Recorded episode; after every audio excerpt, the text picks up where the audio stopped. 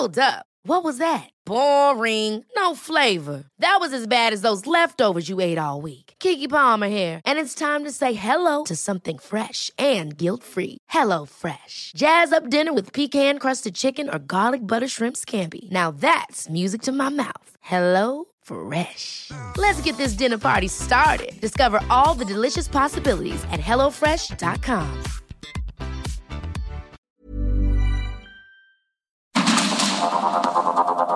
Heraldo Media Group presenta Sergio Sarmiento y Lupita Juárez. Información veraz y oportuna con un toque personal y humano. Por el Heraldo Radio, donde la H suena y ahora también se escucha.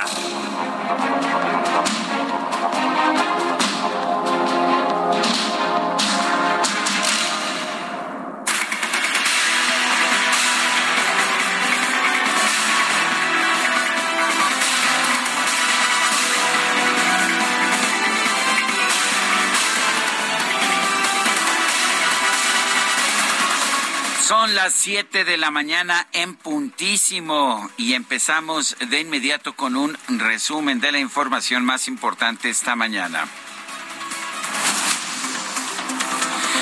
Se está llevando a cabo el funeral, el funeral oficial de la reina Isabel II de Inglaterra. Participan jefes de Estado de muchos países. En México está siendo representado por el canciller Marcelo Ebrard, acompañado de su esposa. Y bueno, pues eso es lo que está ocurriendo. Marcelo Ebrard ha mandado una selfie eh, de su presencia en este funeral. Bueno, y en estos momentos, en estos momentos procede una eh, es una procesión funeral acompañada por militares. la, reina, el cuerpo de la reina va en su ataúd en una carroza, una carroza de jalada tirada por un caballo y, van desde la abadía de Westminster, eh, desde la abadía de Westminster hasta el lugar eh, también en Westminster que será el reposo final Westminster Hall será el reposo final de la reina Isabel II de Inglaterra. Le seguiremos trayendo información de cómo procede este funeral oficial de la reina Isabel II de Inglaterra. Bueno, y con 1.807 votos a favor, 520 en contra y 38 abstenciones, el Congreso Nacional de Morena aprobó, a, pues ya sabe usted, sus nuevos estatutos. El presidente nacional del partido, Mario Delgado, y la secretaria general, Citlali Hernández, han prolongado su mandato con esta decisión hasta el 2024. El gobernador de Sonora, Alfonso Durazo, fue nombrado presidente del Consejo Nacional de Morena, mientras que los 10 puestos en el comité ejecutivo quedaron en manos de funcionarios cercanos a gobernadores emanados de ese partido. Si hay un reparto del poder. Y la jefa de gobierno de la Ciudad de México, Claudia Sheinbaum, y el secretario de Gobernación, Adán Augusto López, fueron recibidos con gritos de apoyo por parte de los militantes de Morena. No todos fueron recibidos así como que muy bien, ¿eh? No, no.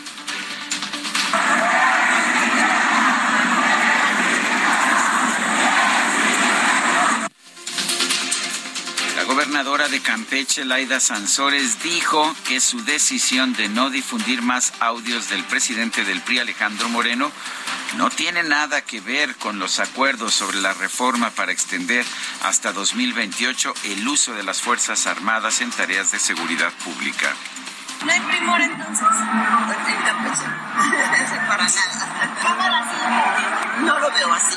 Yo creo que fue un acto y yo me temo por el. El coordinador del PRI en el Senado, Miguel Ángel Osorio Chong, y la senadora Claudia Ruiz Macier reiteraron que van a votar en contra de la reforma para mantener al ejército en las calles. El coordinador del PRI en la Cámara de Diputados, Rubén Moreira, advirtió que es muy mezquino politizar la seguridad de los ciudadanos. México requiere paz y México requiere eh, que el ciudadano pueda salir a las carreteras, que el empresario pueda sacar sus productos, que no haya atentados, que baje el número de homicidios, que es muy alto en nuestro país. Y yo creo que es lo que requiere México. Requiere además que haya una coordinación entre los tres órdenes de gobierno. Yo pienso varias cosas al respecto. Primero, es muy mezquino politizar la seguridad, porque los muertos los pone la gente, no los partidos políticos. Por su parte, el coordinador de Morena en el Senado, Ricardo Monreal, reconoció que no ha logrado el consenso que permita garantizar la aprobación de esta reforma. Ha sido intensa la negociación. Me he reunido con coordinadores de los grupos parlamentarios y con funcionarios del gobierno federal. No hemos logrado hasta ahora un consenso que nos eh, permita adelantar alguna noticia. Seguimos trabajando, seguimos dialogando. El ex senador del PAN, Jorge Luis Lavalle, salió del reclusorio norte para enfrentar en prisión domiciliaria el resto del proceso en su contra por presuntamente haber recibido sobornos para aprobar la reforma energética en el sexenio pasado. La Corte Federal de California dejó en libertad a Damaso López Serrano, conocido como el Minilic, presunto autor intelectual del homicidio del periodista Javier Valdés, al considerar que ya cooperó lo suficiente con las autoridades y que ya cumplió su condena por los daños que cometió como miembro del cártel de Sinaloa salió barato el homicidio, ¿verdad? Bueno, pues, pues Griselda, Griselda Triana, esposa de Javier Valdés, exigió al gobierno federal que promueva la extradición de Damaso López Serrano para que pague por el asesinato del periodista. Tres hombres fueron asesinados este domingo al interior de un centro de rehabilitación en el municipio de Cortázar, en Guanajuato. Las autoridades estatales confirmaron por lo menos 18 asesinatos en la entidad 18 asesinatos durante el fin de semana. Las autoridades de Tamaulipas encontraron los cuerpos de tres integrantes de una familia con huellas de violencia en una casa ubicada en el municipio de Tampico. La Secretaría de Protección Civil de Guerrero informó que el paso de la tormenta tropical Lester dejó una persona muerta, más de 700 viviendas inundadas y 17 derrumbes en carreteras y distintos poblados que están incomunicados. Fuertes lluvias también dejaron deslaves, inundaciones y cierres carreteros en Chiapas, Tabasco y Veracruz. En Tlatlaya, Estado de México, se registró un deslave que dejó cuatro personas muertas. La Comisión Nacional del Agua confirmó la aparición de una tormenta tropical al suroeste de Cabo Corrientes, Jalisco jefa de gobierno de la Ciudad de México, Claudia Sheinbaum, recordó que este lunes se va a llevar a cabo el Simulacro Nacional 2022. Muy buenos días. Estamos en la Secretaría de Seguridad Ciudadana con el secretario Omar García Harfuch, y queremos informarles que terminamos una reunión para definir los últimos detalles del simulacro que va a ocurrir el 19 de septiembre a las 12.19 del día. Es un simulacro como si estuviera ocurriendo un sismo en la Ciudad de México. Y en su discurso durante el desfile cívico-militar por el Día de la Independencia, el presidente López Obrador habló sobre su propuesta para poner fin a todos los conflictos bélicos del mundo, principalmente la invasión a Ucrania. Propuesta que en días próximos Marcelo Ebrard secretario de Relaciones Exteriores de México, presentará con el respeto y el protocolo indispensable en, las, en la Asamblea General de las Naciones Unidas. Se trata de buscar con urgencia un acuerdo para detener la guerra en Ucrania y lograr hacia adelante una tregua de cuando menos cinco años Mikhailo Podolyak, asesor del presidente de Ucrania, Volodymyr Zelensky, denunció en su cuenta de Twitter que el plan de paz del presidente López Obrador solo busca mantener los territorios ya conquistados por Rusia en manos de Rusia y permitirle a Rusia tiempo para reorganizarse rearmarse y seguir invadiendo a su país. El presidente reaccionó, por supuesto, a este comunicado a través de Twitter. López Obrador denunció que su propuesta para buscar la paz entre Rusia y Ucrania es rechazada por algunas personas debido a sectarismos e intereses de élite. Por cierto, que en redes sociales fue muy criticada este, pues este planteamiento del presidente López Obrador. Eh, había quien señalaba que en guerra en Ucrania hay menos muertos que en México y también, bueno, pues había quien eh, que señaló que eh, debería pacificarse primero pues las cosas en México y después buscar la paz del mundo coordinador de comunicación social de la presidencia, Jesús Ramírez, aclaró que México reprueba cualquier invasión. Explicó que el plan de paz del presidente López Obrador incluye una tregua de cinco años a los conflictos bélicos y propone destinar recursos a atender los problemas económicos de los pueblos. El canciller Marcelo Ebrard informó que este domingo presentó los respetos de México ante el féretro de la reina Isabel II en la capilla ardiente establecida en el Palacio de Westminster, allá en Londres. El funcionario estuvo acompañado por la embajadora de México en Reino Unido, Josefa González Blanco, y la jefa de la Cancillería, Janarit Morgan. El presidente de los Estados Unidos, Joe Biden, también presentó sus respetos ante el féretro de la reina Isabel II. Estuvo acompañado por su esposa, la primera dama de los Estados Unidos, Jill Biden. Por otra parte, el presidente de la Unión Americana, Joe Biden, señaló que aún no ha decidido si va a buscar la reelección en 2024. El presidente de Rusia, Vladimir Putin, dijo que no tiene prisa por terminar la invasión a Ucrania. Advirtió que Moscú podría intensificar sus ataques contra la infraestructura vital de ese país. Taiwán se registró un fuerte sismo de magnitud 6.6 que causó el desplome de por lo menos tres edificios y descarriló un tren. Se reportó una persona muerta y 79 lesionados.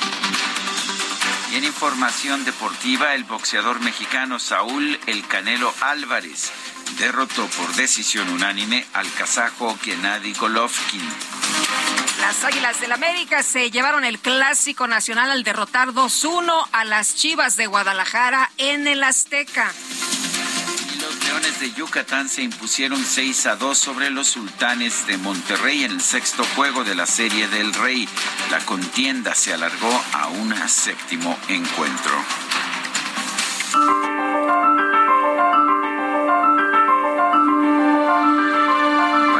Vamos a la frase del día. Es de Eurípides, el dramaturgo griego. No te atrevas a juzgar hasta que hayas escuchado el otro lado.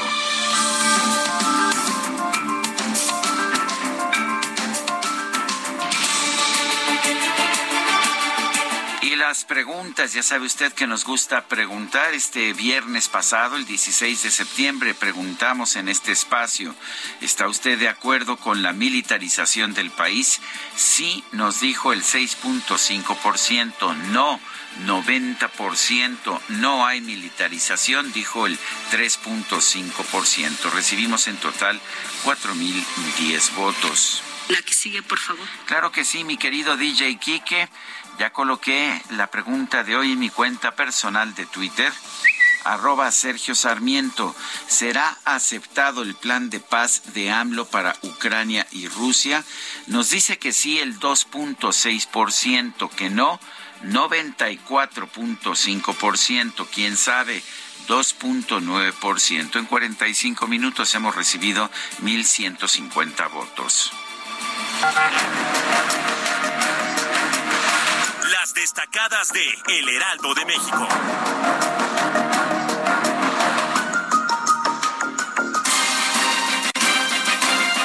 Y ya está con nosotros aquí en la cabina Itzel González con las destacadas. Itzel, ¿cómo te va? Muy buenos días. Muy buenos días, Lupita, Sergio, queridos destacalovers, arrancando la semana con muchísima información.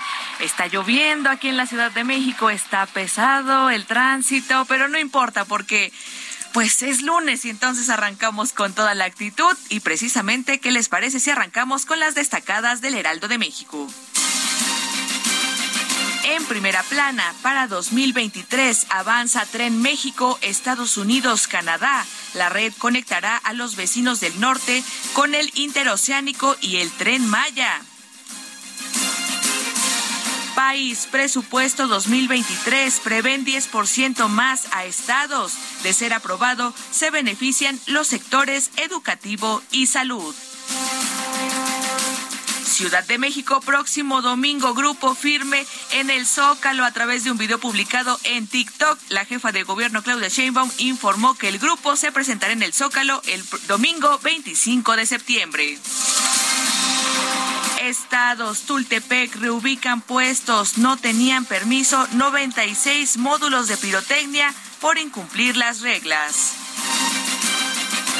Orbe, Puerto Rico, a oscuras por el paso de Fiona. Provocó aludes y un apagón generalizado, además de arrancar el asfalto de las carreteras y despedrigar escombros. Meta NFL retorno triunfal en el último cuarto Miami remonta a Baltimore, con lo cual lidera el este de la americana. Y finalmente, en mercados, Tren México-Toluca aumenta tres veces el costo. La obra ferroviaria pasó de 38 mil millones de pesos a 105 mil 471 millones de pesos. Oye, ¿y qué tal la columna de nuestro compañero Alejandro Sánchez? Iban por la mamá de Alito Moreno apoyar la reforma en el Congreso para que la Guardia Nacional perteneciera al ejército fue parte de la oferta que le hicieron al dirigente prista. ¿Qué tal? Y también pues traemos encuesta en el Heraldo, así que recomendado para el día de hoy. Sergio Lupita, amigos, nos escuchamos mañana. Gracias, Itzel. Muy buenos días.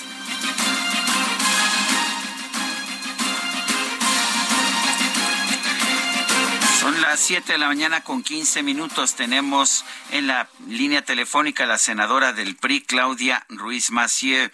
Claudia, gracias por tomar nuestra llamada. Cuéntanos cuál es tu posición ante la iniciativa que extendería la participación de las Fuerzas Armadas en tareas de seguridad pública cuatro años más. Muy buenos días, eh, qué gusto saludarles. Pues Sergio, ante tu pregunta, no hay más que una respuesta clara y contundente. Un rotundo en contra. No hay manera de que yo, por congruencia y por convicción, y porque pienso en lo que México necesita, pueda apoyar esa minuta que hoy vamos a ver en comisiones, de tal manera que hoy en comisiones será en contra, mañana en el Pleno en contra totalmente y además argumentando con mucha contundencia y seriedad. Eh, Claudia, la situación eh, llama mucho la atención en estos momentos por cómo ha votado, cómo se ha decidido la votación para este tema en la Cámara de Diputados y cómo está la situación totalmente distinta en la Cámara de Senadores. Escuchábamos que decía eh, Rubén Moreira que es mezquino politizar la seguridad de los ciudadanos. ¿Cómo ves esto? ¿Ustedes están siendo mezquinos al regatear que el ejército esté en las calles por más tiempo? Al contrario, me parece que eh, primero, pues los diputados habrán tenido sus razones. No las compartimos en el Senado, de ninguna manera. Eh, lo que nosotros decimos es eh, que hay que cumplir lo que ha sido acordado y lo que está en la Constitución, que es fortalecer a la Guardia Nacional como un, un cuerpo de policía civil y que la participación y acompañamiento de las Fuerzas Armadas a la Guardia Nacional ya está establecida por un periodo definido en la Constitución y expira en 2024. Creo que el, auditorio también tiene que eh, tener claro, Sergio Lupita, que eh, independientemente de cómo se vote, la Guardia Nacional va a persistir. Es decir, aún si hoy se vota en contra, las Fuerzas Armadas acompañarán el esfuerzo de la Guardia eh, Nacional hasta el 24, pero después del 24 la Guardia Nacional va a seguir existiendo. De eso se trata. Lo que se va a modificar con el plazo que ya tiene la Constitución es que las Fuerzas Armadas participen eh, activamente en su, digamos, en su funcionamiento. Entonces, no es politizar, no es ser mezquinos, es al revés. Lo que queremos es que haya un cuerpo de policía civil que se fortalezca y que se fortalezcan las policías estatales, que también tienen tareas de seguridad pública encomendadas por la Constitución. Las Fuerzas Armadas que continúen haciendo después del 24 lo que tienen permitido en nuestro marco jurídico. Ahora, si hay que revisarlo, pues revisémoslo en su momento, en 2024. ¿Por qué hoy? Hacerlo hoy es pues simplemente claudicar ya a la construcción de la Guardia Nacional como un cuerpo policíaco civil. Por eso en el Senado no estamos de acuerdo en legislar al vapor en un tema tan, pues, tan profundo y serio y delicado para el país, y mucho menos hacerlo antes de que sea el tiempo pertinente para realizar una evaluación de si tenemos que ampliar o no el plazo de Fuerzas Armadas participando en tareas de seguridad pública. Entonces, no comparto las expresiones del diputado Moreira. Claudia, hay quien dice que la Guardia Nacional no puede subsistir si no tiene mando militar, si no está encuadrada dentro de la Secretaría de la Defensa. ¿Qué opinas? Pues mira, Sergio, eh, la verdad es que la Guardia Nacional, porque así lo dice la Constitución, debe ser civil y tener un mando civil, porque es una policía civil o debería serlo. Si la transferimos a la Sedena y dejamos que esté inserta en la lógica de la Secretaría de la Defensa Nacional dejará de ser un cuerpo civil y México dejará de tener una policía civil. Yo creo que esto es eh, inaceptable en cualquier país democrático, pero que además la subsistencia, el alcance, la eficacia de la Guardia no dependen de tener eh, una, una estructura y un mando militar sino más bien de que se fortalezca su carácter civil. Yo creo que es un falso debate que además eh, no tiene que ver con si confiamos o no en las Fuerzas Armadas. Yo creo que las Fuerzas Armadas tienen su lugar en el respaldo y el afecto y el reconocimiento de la ciudadanía cuando hacen sus tareas constitucionales. Las policías tienen que hacer lo suyo y la Guardia Nacional es una policía civil. Así se creó y así está concebida, aunque es cierto que en un inicio se planteó como tenía que ser por la realidad de que parte de su, digamos, de su desarrollo inicial contara con elementos provenientes de Fuerzas Armadas, pero que adquirirían un carácter de policía civil. Entonces, su eficacia no tiene nada que ver con el mando eh, militar o la estructura militar o estar encuadrados en la Secretaría de la Defensa, sino en que hagamos una tarea seria de fortalecer justamente lo contrario, sus características civiles. Claudia, eh, tú nos dices que vas a votar en contra. ¿Crees que están amarrados los votos del PRI? Mira, la verdad, eh, yo no puedo hablar por mis compañeros, pero sí puedo hacer referencia a que mi bancada, cada uno en lo individual, se ha manifestado públicamente por eh, estar en contra de esta iniciativa que se estaba discutiendo en diputados y de la minuta. Yo tengo confianza en que esto va a ser así. Además, eh, el bloque de contención en el Senado, pues hay una coincidencia en este sentido.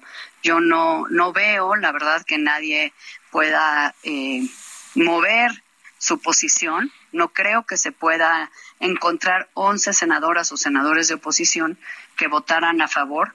Primero, porque nosotros hicimos la reforma de Guardia Nacional en 2019 que justamente ponía el énfasis en el carácter civil de la Guardia y en la participación acotada en el tiempo de 2024 de las Fuerzas Armadas.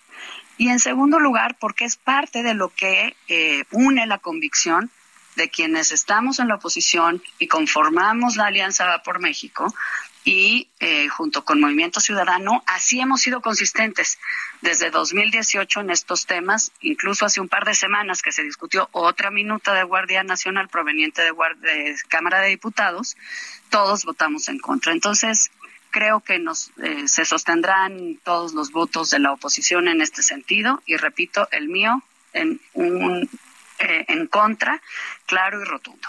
Se está dividiendo el PRI, estamos viendo un PRI que vota en un sentido en la Cámara de Diputados, en otro sentido aparentemente en la de senadores. Eh, ¿Implica esto una división del partido?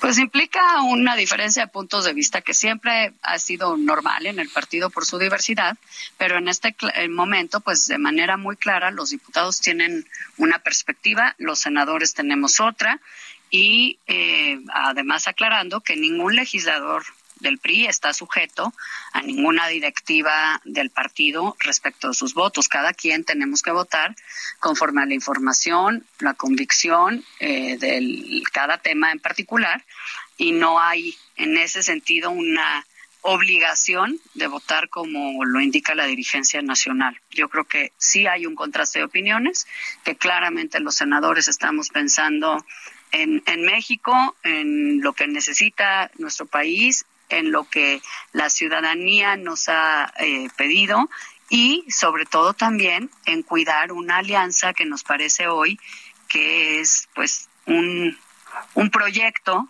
que, que es el único proyecto que puede realmente hacernos competitivos hacia las próximas elecciones y en cuyos fundamentos está justo la identidad de ciertas cosas entre ellas la no militarización del país. Claudia Ruiz Macías, senadora del PRI, gracias por tomar nuestra llamada. Gracias a ustedes, muy buen día. Gracias, muy buenos días. Bueno, y el senador Ricardo Monreal ha señalado que en el Senado, en esta ocasión, los grupos parlamentarios, pues eh, no tienen una eh, posición así como que de, de cambiar su, su, voto. Así que, bueno, pues vamos a ver cómo están las cosas. En estos momentos, el presidente de la República está encabezando una ceremonia de izamiento de la bandera en memoria de víctimas por los sismos del 19 de septiembre, eh, tanto del 2017 como de eh, del bueno como de en los terremotos que hemos tenido. 85. Vamos a una pausa y regresamos.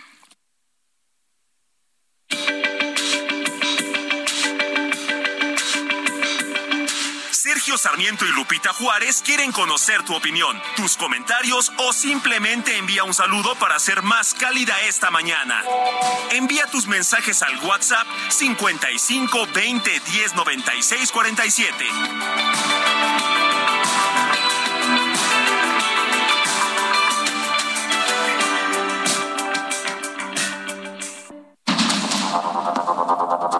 Continuamos con Sergio Sarmiento y Lupita Juárez por el Heraldo Radio.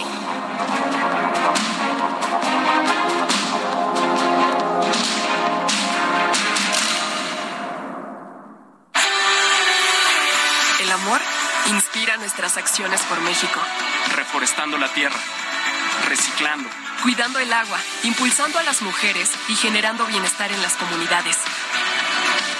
Juntos somos Coca-Cola y contigo el amor multiplica.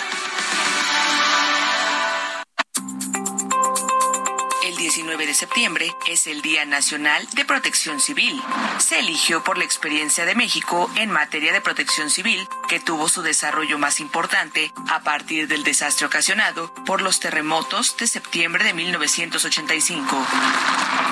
En este día, además, se entrega el Premio Nacional de Protección Civil, cuyo objetivo es reconocer a aquellas personas o grupos que sean un ejemplo por su esfuerzo en acciones o medidas de autoprotección y autopreparación para enfrentar los fenómenos naturales o de origen humano.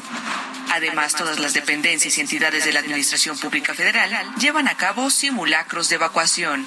Esta fecha también es una oportunidad para destacar el valor de miles de héroes anónimos que se entregan a la elevada encomienda de salvar vidas y a apoyar a la población afectada por fenómenos naturales o de origen humano. Bomberos, rescatistas, paramédicos, enfermeros, voluntarios, soldados, marinos, policías y personal de protección civil.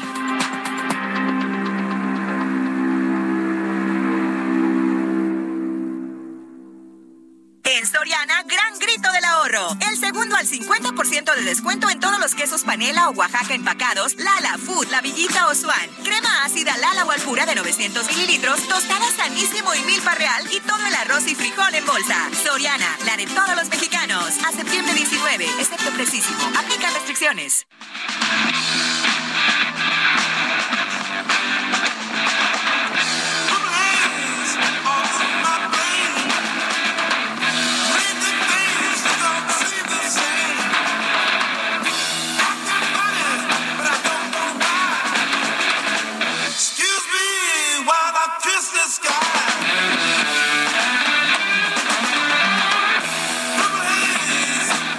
El 18 de septiembre de 1970 falleció Jimi Hendrix, uno de los guitarristas más extraordinarios de toda la historia. Él había nacido en Seattle, en el estado de Washington, el 27 de noviembre de 1942. Falleció en Notting Hill, allá en la ciudad de Londres, en Inglaterra, curiosamente unos cuantos metros de donde en estos momentos se encuentra el ataúd de la reina Isabel II de Inglaterra, que se encuentra en el arco de Wellington en Hyde Park, que está adyacente a Notting Hill. Y bueno, le vamos a seguir informando del funeral de Estado de la reina Isabel II. Y vamos a estar escuchando a lo largo de esta mañana a Jimi Hendrix cuyo pues cuyo fallecimiento lamentamos el día de hoy, pero lo recordamos como uno de los mayores guitarristas de toda la historia. Qué bárbaro, muy talentoso, por supuesto. Oye, nos dice esta mañana Sigmund Román Ortiz, no hay semáforos en el cruce de Calzada de las Bombas y Canal de Miramontes. Pues es muy peligroso que no haya semáforos, así que nos están monitoreando esta mañana como todos los días allí en el C5. Ojalá que pronto resuelvan este problema. Dice otra persona, buenos días, Duodinámico. Podrían felicitar a Jesús Díaz, que hoy, 19 de septiembre, es su cumpleaños. Muchas gracias. Por supuesto que felicitamos a Jesús Díaz. Le mandamos un fuerte abrazo. Y nos eh, comenta Gina Anaya, por favor infórmenos qué ha pasado con las expropiaciones de propiedades en Santa Fe. ¿Son legales? ¿Qué opinan los abogados expertos en estos temas? ¿Es el principio de lo que una venezualización? Eh, muchas gracias y excelente inicio de semana. Pues la verdad es que ha generado muchísima inquietud este intento de la Fiscalía General de la República por apropiarse de pues una serie de edificios eh, allá en Santa Fe. Vamos a estar cubriendo, por supuesto, el tema, pero sí ha generado una enorme preocupación. Se están basando en un decreto de Porfirio Díaz. De 1907. Efectivamente, y vamos a estar al pendiente de este tema. Mucha gente que dice que es un abuso de poder y bueno, pues estaremos al pendiente. En otros temas, el presidente Andrés Manuel López Obrador encabezó hace unos minutos la ceremonia de izamiento de la bandera a media asta en el Zócalo capitalino en memoria de las víctimas de los sismos del 19 de septiembre de 1985 y de 2017. Estuvo acompañado el presidente, quien ya se encuentra de hecho en estos momentos en el interior de Palacio Nacional en su conferencia de prensa mañanera, pero estuvo acompañado por los secretarios de la Defensa Luis Crescencio Sandoval, de Marina, José Rafael Ojeda, de Seguridad Ciudadana, Rosa Isela Rodríguez y de Gobernación Adán Augusto López. Lo acompañó también la jefa de gobierno de la Ciudad de México, Claudia Sheinbaum. El presidente salió a las siete de la mañana con 16 minutos de la puerta central de Palacio Nacional. Lo acompañaba también el comandante de la Guardia Nacional, Luis Rodríguez, eh, Luis Rodríguez, así como la coordinadora nacional de Protección Civil, Laura Velázquez Alzúa. Estaba con él también Fernando Suinaga, presidente nacional de la Cruz Roja Mexicana. A las siete de la mañana con diecinueve en punto, el presidente López Obrador, quien portaba un abrigo de color negro, accionó el mecanismo para izar la bandera que dejó a media hasta en ese momento se entonó el canto a la bandera. Se rindieron honores al presidente y comandante supremo de las Fuerzas Armadas para honrar la memoria de las personas que perdieron la vida en los sismos de 1985 y 2017. La banda de guerra ejecutó el toque militar de silencio. Vale la pena recordar que hoy se va a llevar a cabo el Simulacro Nacional 2022 que convoca la Secretaría de Seguridad y Protección Ciudadana y la Coordinación Nacional de Protección Civil de México. Está programado a las 12 12 del mediodía con 19 minutos. Sonarán los altavoces del sistema de alerta sísmica. Para este simulacro se tendrá una hipótesis de un sismo de magnitud 8.1 en las costas de Michoacán y Guerrero a 42 kilómetros al noroeste de la Mira, Michoacán, con una profundidad de 16 kilómetros. Siete de la mañana con 38 minutos. En Soriana celebramos el gran grito del ahorro. Aprovecha el 4x3 en todas las pastas para sopa, purés de tomate y en papas sabritas, doritos y paquetaxo de 160 a 265 gramos. Sí, 4x3. Soriana, la de todos los mexicanos. A septiembre 19, excepto precisísimo. Aplica restricciones. Este lunes, las Comisiones Unidas de Puntos Constitucionales y de Estudios Legislativos Segunda del Senado iniciará la discusión de la reforma para extender hasta el 2028 la presencia de Fuerzas Armadas en la Guardia Nacional. Vamos a platicar con Damián Cepeda, integrante de la Comisión de Estudios Legislativos Segunda en el Senado. Eh, Damián, ¿cómo estás? Qué gusto saludarte. Muy buenos días. Hola, muy buenos días. Me da mucho gusto saludarlos a ambos. Eh, ¿Cómo ves eh, las cosas ahí en el Senado? De, estábamos eh, leyendo información del senador Ricardo Monreal que dice que pues no tienen, no tiene Morena los votos. ¿Cómo ves, cómo ves, Damián? ¿Se van a sostener los senadores de la oposición y no se va a lograr lo que pues el presidente de la República está impulsando, que permanezcan los elementos del ejército en las calles hasta el 2028? Mira, yo espero que sí. Creo que si todos en la oposición somos congruentes, no solamente con lo que hemos dicho, sino con lo que hemos votado en el pasado, porque hay que recordar que en el Senado de la República fue donde se logró el acuerdo político para evitar la Guardia Nacional Militar permanente eh, en este país y se pasó a este acuerdo de decir vamos a establecer un cuerpo civil profesional que se encargue de la seguridad pública a nivel nacional Vamos a dar tiempo para fortalecer ese cuerpo civil, capacitarlo, profesionalizarlo, fortalecer las policías estatales y municipales y por lo tanto se le dieron cinco años. Esa fue la condición, ese fue el único motivo por el cual se dio esa autorización, pues, para que las Fuerzas Armadas permanentes pudieran ayudar, tiempo que aún no vence y que no hace sentido, pues, que si aún no vence y si aún no se demuestra si se hizo o no la condición que se había puesto para esa participación, pues que dos años antes, porque vence en el 2024, se esté debatiendo esto. Yo lo que quisiera decir primero que nada es, yo lamento mucho lo que pasó en la Cámara de Diputados y deben de saber quienes me están escuchando que estamos hoy debatiendo esto, no porque se haya logrado un consenso genuino eh, de una nueva estrategia de seguridad pública, o porque siquiera se esté logrando un consenso en materia de la participación de las Fuerzas Armadas. No, la verdad es que lo que está sucediendo en este país es bien lamentable porque estamos aquí porque el gobierno de Morena hizo un acuerdo de intercambio en materia de justicia con la dirigencia nacional del PRI. Para decirlo con todas sus letras, pues un pacto de impunidad. Yo no soy ni fiscal ni juez para exonerar ni declarar culpable a nadie, pero lo que es un hecho público y notorio es que había un ataque muy frontal hacia el diputado y dirigente nacional del PRI, eh, acusaciones, escándalo tras escándalo, filtración de audios, amenaza de quitarle la comisión que preside, denuncias, un proceso de desafuero abierto y todo milagrosamente se acabó en el momento en el que PRI accedió a presentar una iniciativa y votar algo a lo que se había comprometido no hacer, que es la militarización, el cheque en blanco para el uso de las Fuerzas Armadas en México hacia Morena. Y a mí eso me parece sumamente negativo. Más allá de que cualquier tema sea debatible, yo creo que en México debe de acabar el tiempo en donde se logran reformas legislativas a base de presión, a base de intercambio de pactos de impunidad, a base del uso de la justicia de manera política. ¿Están garantizados los, los votos en contra de esta iniciativa?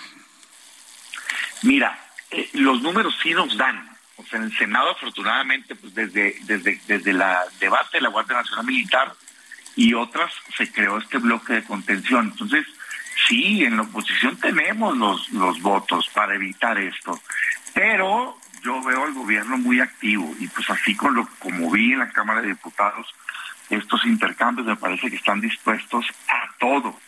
Y ahí sí creo que pues tienes dos partes negativas, ¿no? Tienes a quien ofrece cosas que no debe ofrecer, como el intercambio de temas de justicia, por ejemplo, y también a quien accede. Entonces yo creo que ambas conductas son pues muy despreciables. A mí se me hace que es que es parte del gran problema político que tenemos en este país y por lo que pasan cosas negativas. Yo hago votos porque mis compañeros entiendan que no, no se debe de intercambiar temas personales en contra del beneficio del país.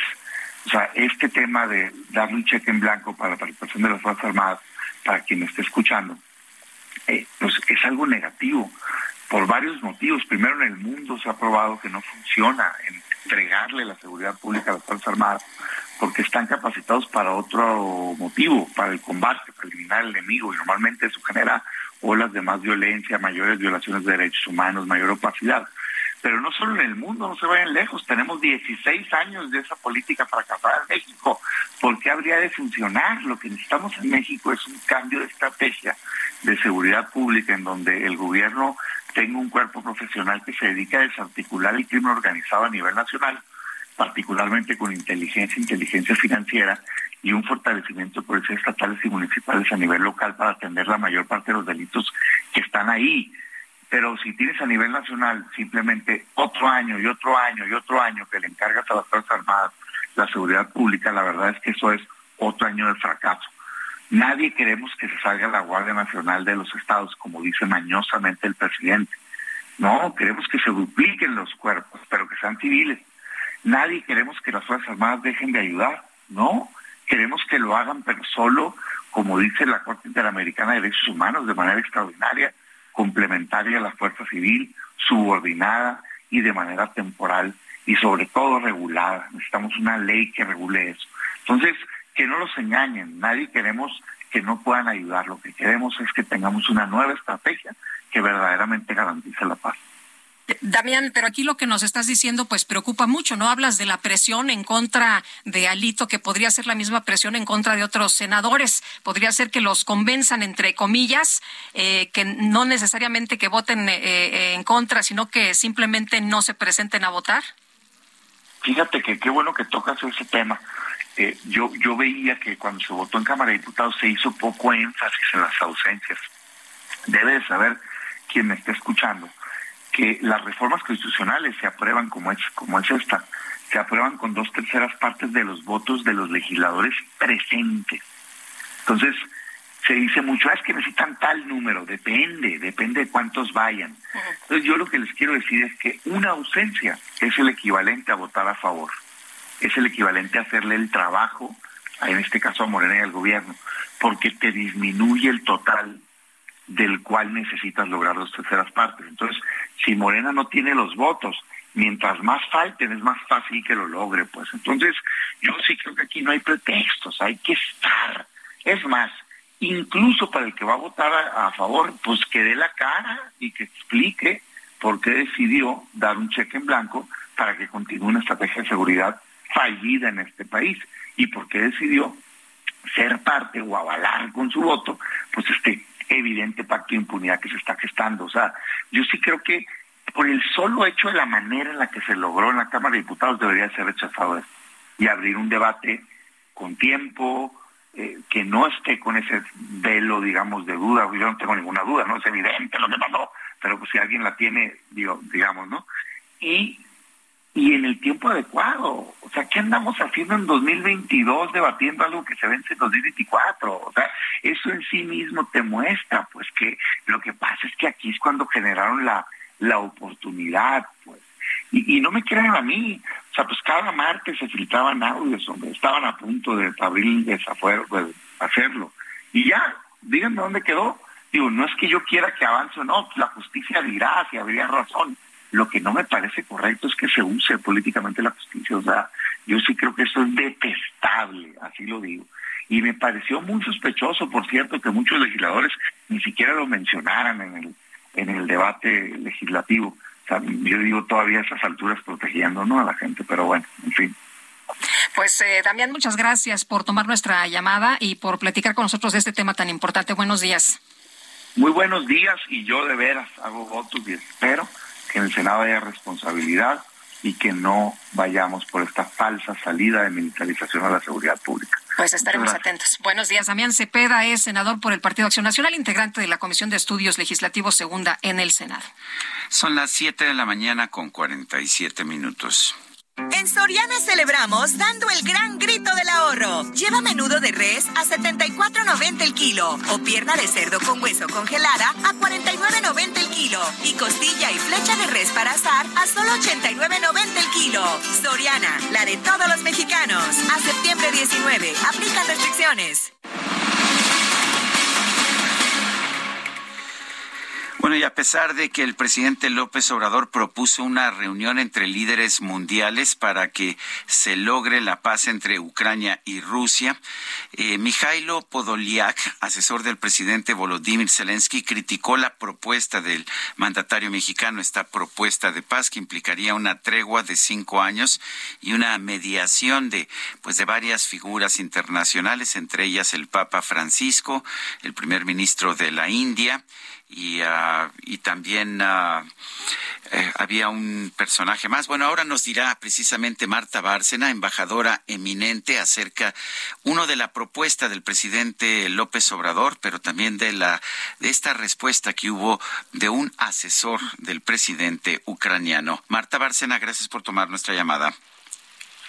Eh, muchas gracias a ti, Sergio, Lupita, por estar con Buenos días. Eh, cuéntanos, en primer lugar, ¿cómo viste esta propuesta del presidente López Obrador?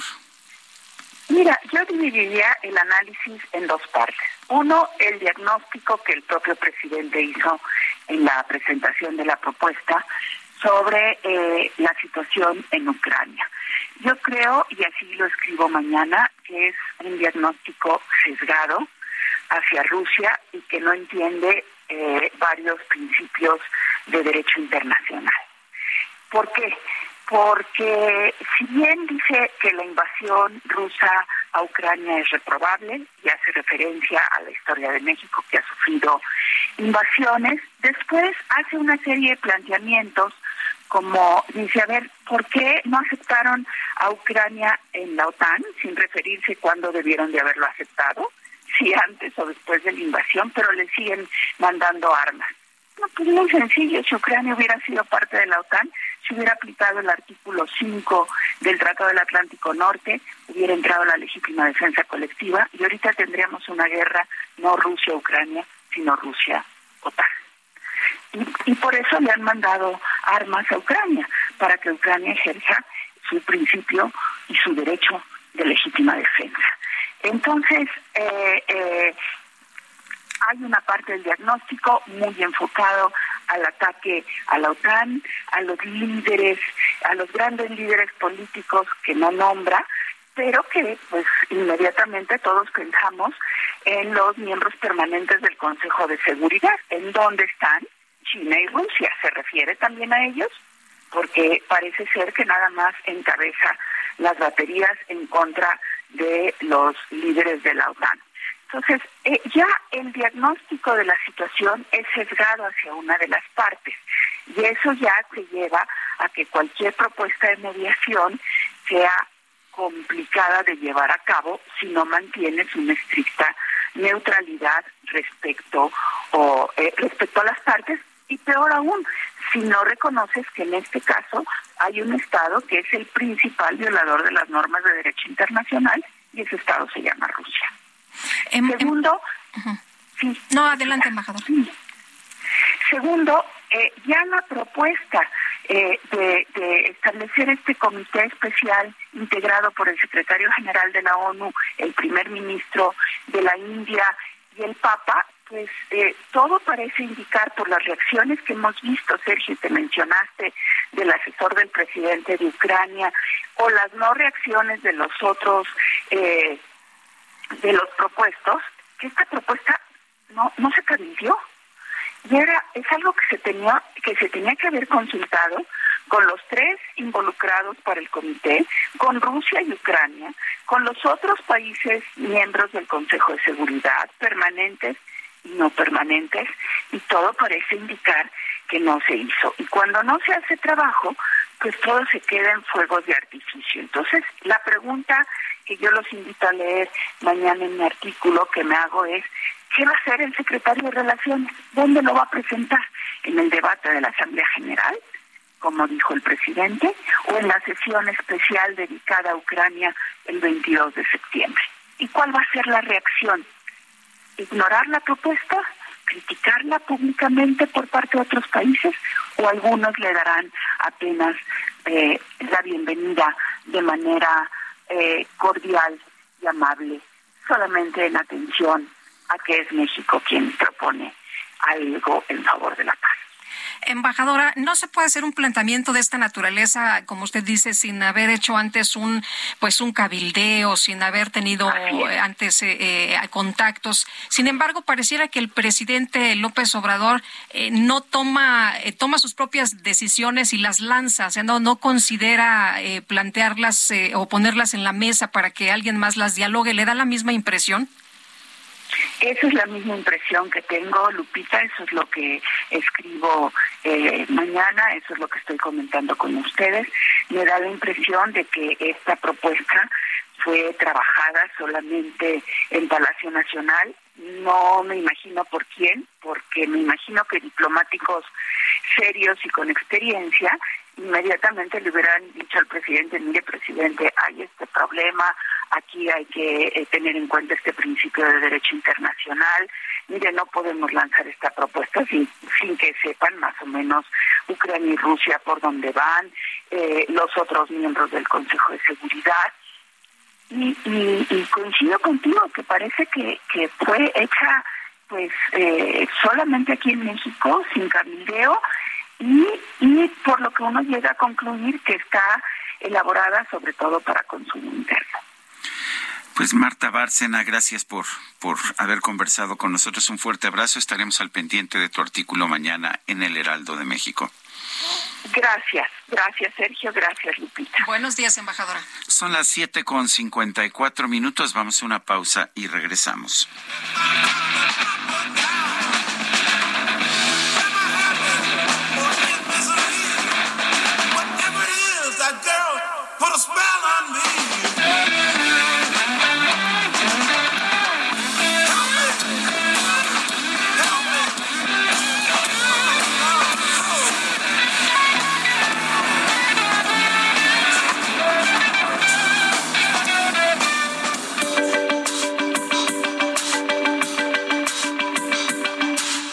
Sarmiento y Lupita Juárez quieren conocer tu opinión, tus comentarios o simplemente envía un saludo para ser más cálida esta mañana.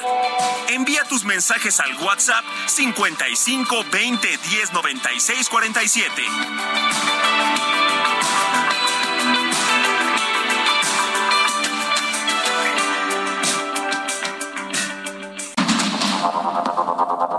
Continuamos con Sergio Sarmiento y Lupita Juárez por el Heraldo Radio.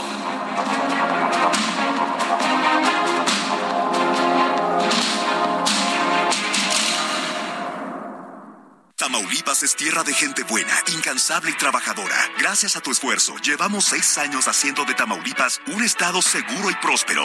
Contamos con mejores espacios médicos, educativos y deportivos. Somos líderes en energías renovables, generación de empleo e inversión extranjera. Apoyamos a mujeres, empresarios, ganaderos y pescadores a crecer sus negocios. Vivimos y viajamos seguros. Te cumplimos. Ahora estamos mejor. Gobierno de Tamaulipas. Seis años viviendo mejor.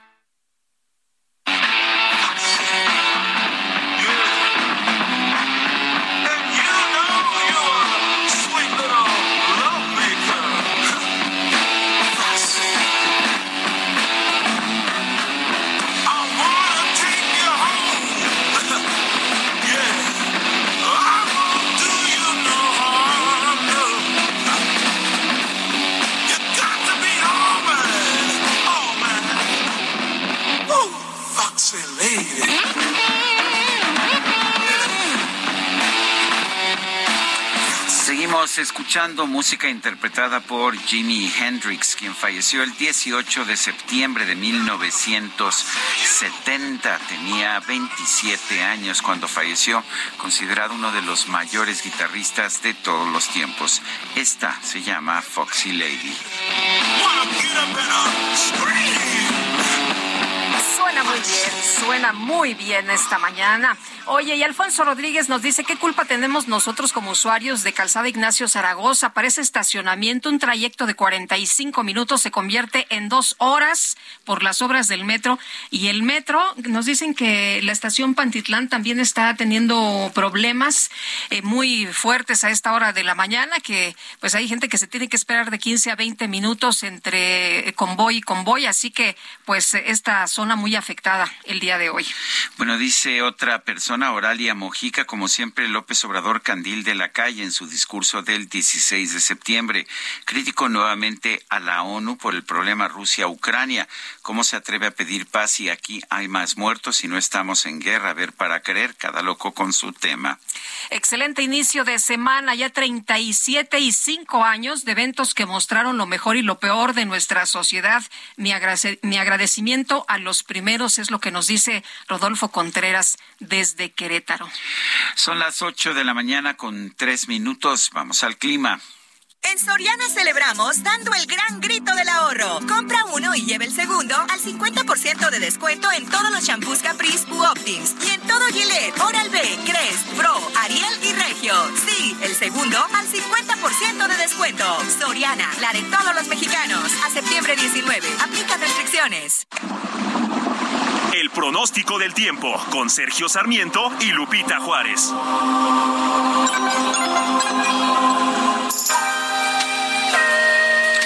Patricia López, meteoróloga del Servicio Meteorológico Nacional de la Conagua. Buen día, ¿qué nos tienes esta mañana?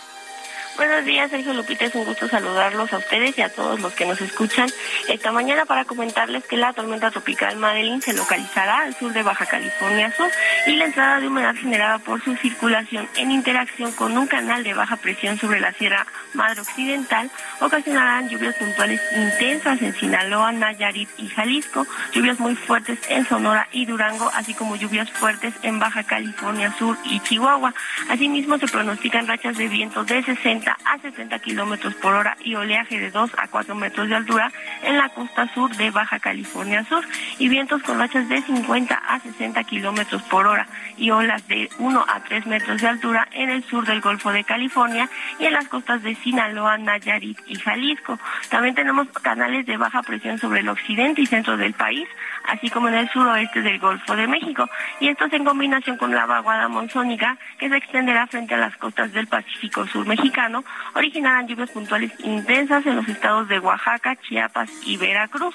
Se esperan también lluvias muy fuertes en Michoacán, Guerrero y Tabasco, además de lluvias fuertes en Tamaulipas, San Luis Potosí, Zacatecas, Colima, Guanajuato, en el estado de México, Morelos y Puebla. Hay que estar pendientes ya que estas lluvias podrían estar acompañadas de descargas eléctricas y la posible caída de granizo. Además, también podrían incrementar eh, los niveles de ríos y arroyos, deslaves e inundaciones. Aquí para el centro de, del país tenemos que el pronóstico sería cielo mayor mayormente nublado durante el día. Eh, también se esperan chubascos y no se descartan algunas lluvias puntuales fuertes que podrían estar acompañadas de descargas eléctricas.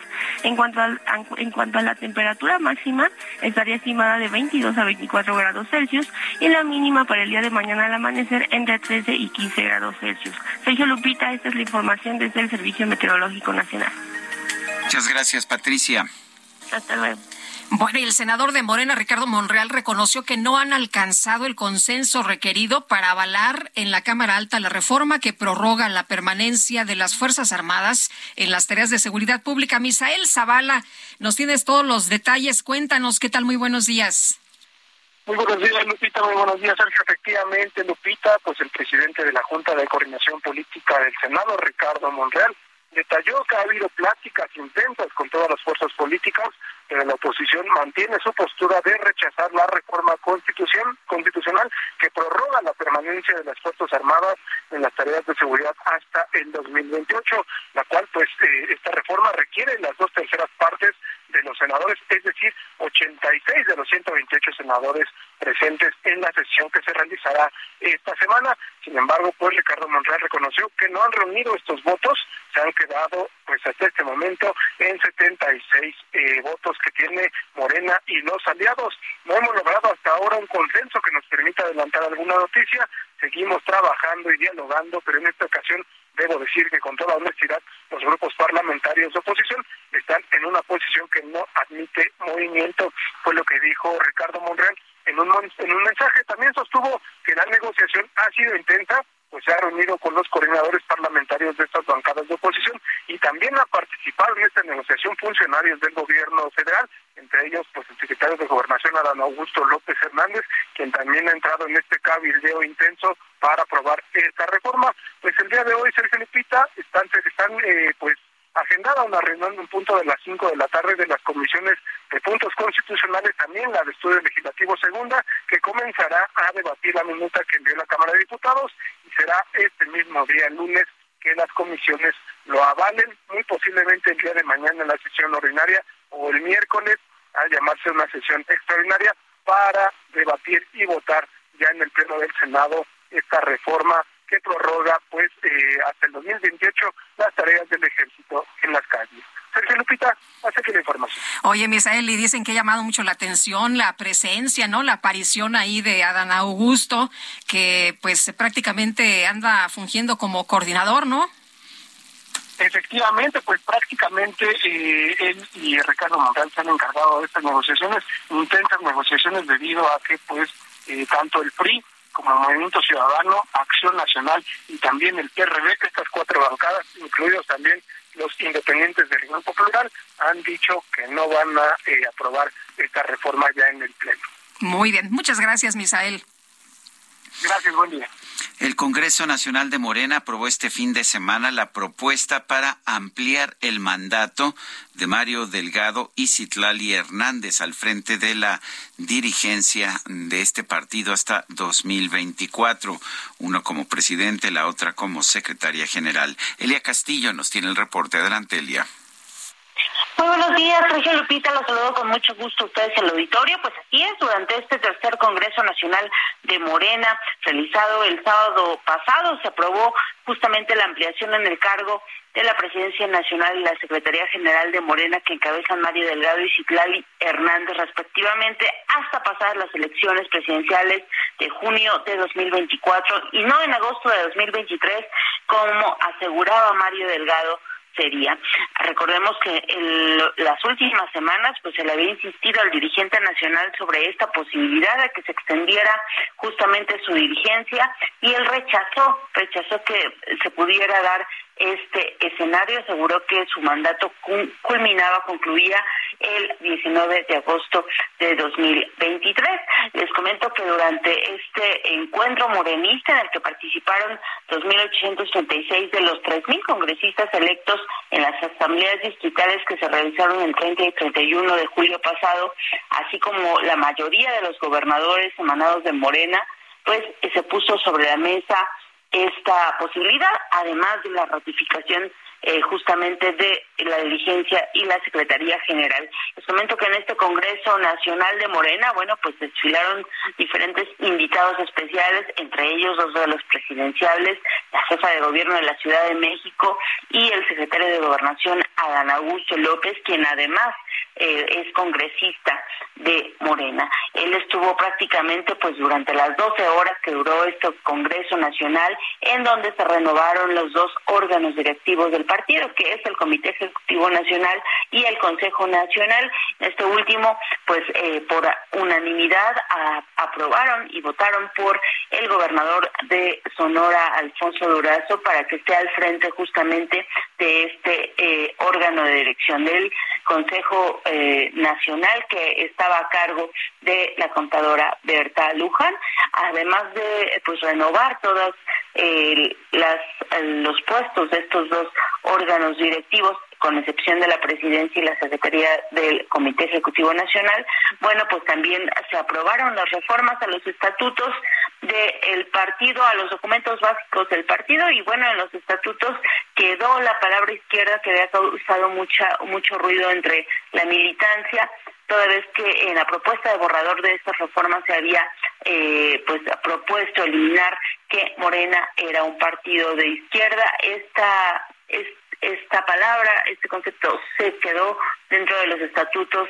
de Morena y con eso se eh, pues eh, quita un poquito de ruido por parte de la militancia. Les comento que pues dentro de los gobernadores que estuvieron presentes hubo quienes fueron abucheados, entre, ellos el gobernador de Zacatecas, David Monreal, y bueno, la jefa de gobierno se llevó se llevó las ovaciones en este Congreso Nacional de Morena, en el grito de presidenta, presidenta, bueno, pues así la recibieron y además eh, arengaron esta consigna los morenistas en más de tres ocasiones en este encuentro que se realizó en el Autódromo Hermanos Rodríguez. Este es el reporte que les tengo. Elia Castillo, gracias. oye, Elia, pero ¿por qué abucharon a David? ¿E-, ¿Era a Ricardo o cómo estuvo? ¿Se confundieron? no, no, no. En el momento en el que presentaron al gobernador de Zacatecas, David Monreal, lo abucharon seguramente por la relación. Por ser hermano de Ricardo. Por ser hermano de Ricardo. Exactamente. Pero ¿qué tal a los demás? ¿Cómo les fue? Pues a la jefa de gobierno le fue muy bien. eh, al, secretario de Gobernación esta vez no hubo este, arengas en apoyo, en respaldo a su eh, a, su posible candidatura presidencial. Incluso hubo pues un, un, tipo de abucheo al secretario de Gobernación. Esta vez la cargada fue para para la jefa de gobierno Claudia Sheinbaum, quien pues eh, se llevó se llevó toda la, ovación en más de cuatro ocasiones. Pues el, esa carta instalada en el Autódromo Hermanos Rodríguez sí eh, retumbó al, al grito de presidenta, presidenta. Ella señaló que recibe las muestras con mucho cariño y no quiso hablar más sobre el tema. Otros eh, de los eh, gobernadores que estuvieron ahí presentes, bueno, pues fueron el gobernador de Veracruz. En realidad prácticamente todos estuvieron presentes toda vez que ahora forman parte del Consejo eh, nacional de Morena de acuerdo a, la, a, pues, a los cambios, a las reformas que se realizaron. Incluso el presidente Andrés Manuel eh, López Obrador fue invitado para ser parte del Consejo, pero él rechazó esta invitación. Pero bueno, pues a, la jefa de gobierno le fue muy bien en, en este Congreso Nacional. Elia Castillo, gracias. Muy buen día. Oye, el que no estaba muy contento fue John Ackerman, ¿eh? Muy inconforme. Dijo que, pues ahora resulta que tienen un partido de Estado como lo que fue el PRI. Eso lo dijo John Ackerman, que es miembro de Morena. Eh, es curioso, resulta que se mantiene como un partido de izquierda, pero que está a favor de la militarización, que está a favor de la centralización del poder. Muy curioso lo que está pasando allá en Morena. Son las 8 de la mañana con 14 minutos. En Soriana, celebra el gran grito del ahorro. 30% de descuento en llantas, baterías para auto y en pantalones de mezclilla. 25% en ropa interior, sartenes y baterías Tefal y en todas las vajillas. Soriana, la de todos los mexicanos. A septiembre 19, excepto Basic Concepts, PM Jeans y programa de lealtad. Aplica restricciones. El Químico Guerra. Con Sergio Sarmiento y Lupita Juárez. Químico Guerra, ¿cómo te va? Muy buenos días. ¿Con qué empezamos la semana? Con una excelente noticia, Sergio Lupita. definitivamente, debido a una avalancha de cosas que están sucediendo en la cuestión de la transición energética, fíjense que el miércoles pasado, el gigante alemán de la energía, Siemens, acaba de poner en marcha el miércoles 14 la planta generadora de hidrógeno más grande del mundo. Ya, ya está funcionando, no es una quimera, no es, un, no es una ocurrencia. Exactamente un año después de colocar la primera piedra, la planta que producirá 1.350.000 kilogramos de hidrógeno, se arrancó el switch para iniciar el proceso, con 8.75 megawatts de un electrolizador. Este electrolizador funciona con energía, una combinación híbrida eólica y fotovoltaica. Las emisiones de dióxido de carbono se reducirán con esto en 13.500 toneladas por año. Esta planta está en Baviera, en Wunsiedel, en la Franconia Alta, y es eh, una eh, planta verdaderamente innovadora por la eficiencia energética que tiene. Eh, esto va a producir suficiente energía como para poder alimentar a 400 grandes camiones de 40 toneladas 150 eh, kilómetros por día durante todo un año sin emitir nada de dióxido de carbono. Estos son los avances importantes, pero demuestran una cosa, Sergio Lupita, que ya las inversiones, la investigación, la ingeniería está madura ya está empezando a funcionar esto, un empujón muy grande que recibieron eh, los fabricantes de esta eh, de este electrolizador es la guerra con eh, Rusia y Ucrania. Se dieron cuenta los alemanes de su enorme vulnerabilidad desde el punto de vista energético, toda Europa para ser eh, precisos, y esto está impulsando precisamente el poder usar el elemento más abundante que hay en todo el planeta, en Alemania como en México es el más abundante, y el producir hidrógeno verde con energías limpias, que son más baratas que las energías sucias, pues hace todo el sentido energético y por eso están canalizando las grandes inversiones hacia allá. Se repito, una muy buena noticia, ya está funcionando y esto definitivamente pues a los competidores de Siemens en el mundo, General Electric, etcétera, les está abriendo los ojos para que se pongan las pilas y sigan este camino hacia la transición energética del Lupita. Muy bien, pues hay que tomar nota entonces. Gracias, Químico. Muy buenos días. Buenos días, buen inicio de semana. Bueno, y vamos ahora con Charbel Lucio. La tormenta tropical Madeleine provoca deslaves en Tumbiscatío e inundaciones en Lázaro Cárdenas, allá en Michoacán. Charbel Lucio nos tiene el reporte adelante. ¿Qué tal, Sergio Lupita? Muy buenos días. En Michoacán, las lluvias provocadas por el paso de la tormenta tropical Madeline sobre la costa michoacana causaron el deslave de carreteras en el municipio de Tumbiscatío. Hasta la tarde del domingo se reportaron daños en la carretera Tumbiscatío-Arteaga y Tumbiscatío-Nueva Italia, por lo que autoridades pidieron a la población evitar salir de sus localidades, mientras que en la cabecera municipal de Lázaro Cárdenas se registraron inundaciones y encharcamientos en avenidas que no pusieron en riesgo a la población. En la localidad de La Villal fue necesaria la aplicación del plan DN3 en apoyo a familias que sufrieron de inundaciones en sus viviendas, aunque no fue necesario evacuar domicilios. En la tenencia de Buenos Aires momentáneamente se quedó incomunicada debido a que los niveles del agua en el tramo de la carretera La Mira, la aumentaron por las tormentas y autoridades municipales y de protección civil de ambos municipios se mantienen alertas ante este fenómeno meteorológico y los daños que ha ocasionado. Esa es la información desde Michoacán. Bueno, pues muchas gracias a Charbel Lucio por esta información. Y aquí en, en nuestra cabina Está esta mañana nos acompaña Ariadna Montiel Reyes, secretaria del Bienestar, a quien le damos la bienvenida. Nos da mucho gusto recibirte por acá. Buenos días. Hola. Buenos días, buenos días al auditorio. Gracias, secretaria. Por gracias por estar con nosotros. Eh, muchas cosas importantes, Ariadna. Eh, hace mucho platicábamos de tu presencia en distintas eh, entidades de la República, desde Batopilas hasta la Sierra de Durango, hasta la Ciudad de México. Conoces muy bien lo que la gente necesita. Y en el caso caso de los programas para el bienestar, eh, escuchamos al presidente de la República que todos estos se han ampliado y que este año recibirán beneficios directos 25 millones de familias mexicanas. Cuéntanos, por favor. Así es, como ustedes saben, el, mm, la política de bienestar del presidente López Obrador pues es la piedra angular de su gobierno. Y nos da mucho gusto tener la posibilidad de de ser responsables de que estos programas lleguen a la gente. Se han empleado los mayores recursos. Históricamente se veían los programas sociales como una dádiva y hoy están como un derecho. Ya la pensión de adulto mayor eh, está en la Constitución como un derecho para los mayores de 65 años y eh, también es un derecho para las niñas y niños con discapacidad. Hoy estamos atendiendo en conjunto en todos los programas sociales a 25 millones de mexicanas y mexicanos que gozan, por ejemplo, los adultos mayores de una pensión que llega bimestralmente de 3.850 pesos. Pero especialmente para ellos el presidente tiene un plan eh, en donde de aquí al 2024, que ya son dos años, eh, ellos tendrán incremento en su pensión. El próximo año se va a incrementar el 25% y para el 2024 otro 25%. De tal manera que eh, nuestro sueño, nuestro anhelo es que la pensión de adultos mayores llegue aproximadamente a un monto de 6 mil pesos cuando el presidente se vaya. Eh, ¿Por qué?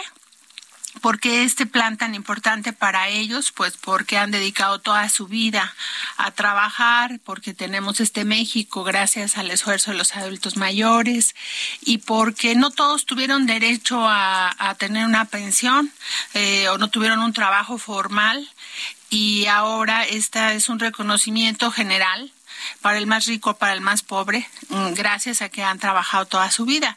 Y en el caso de la pensión de discapacidad, se atiende universalmente de 0 a 30 años. En la Ciudad de México particularmente eh, ya se sumó la jefa de gobierno en un convenio que propuso el presidente donde los recursos que estaban pendientes para poder atender de 30 a 64 años, ahora sí como dicen, nos fuéramos a michas, la mitad la ciudad y la mitad el gobierno federal, hicimos esta concurrencia y ya esta pensión va a ser universal para todos los capitalinos que viven en condición de discapacidad. Asimismo, 19 estados de la República ya se sumaron a este convenio con el presidente y vamos a poder incorporar a un millón y medio vamos a llegar a un millón y medio de personas con discapacidad, que era un universo que no eh, nunca había tenido un apoyo.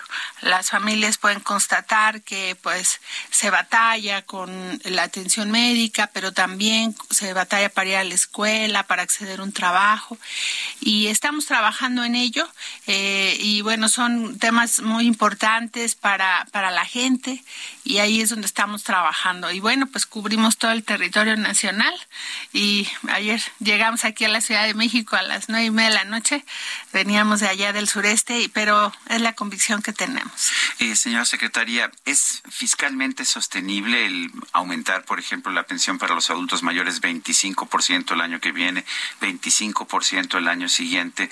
¿Hay recursos para eso o vamos a, encaminar el país a una crisis fiscal?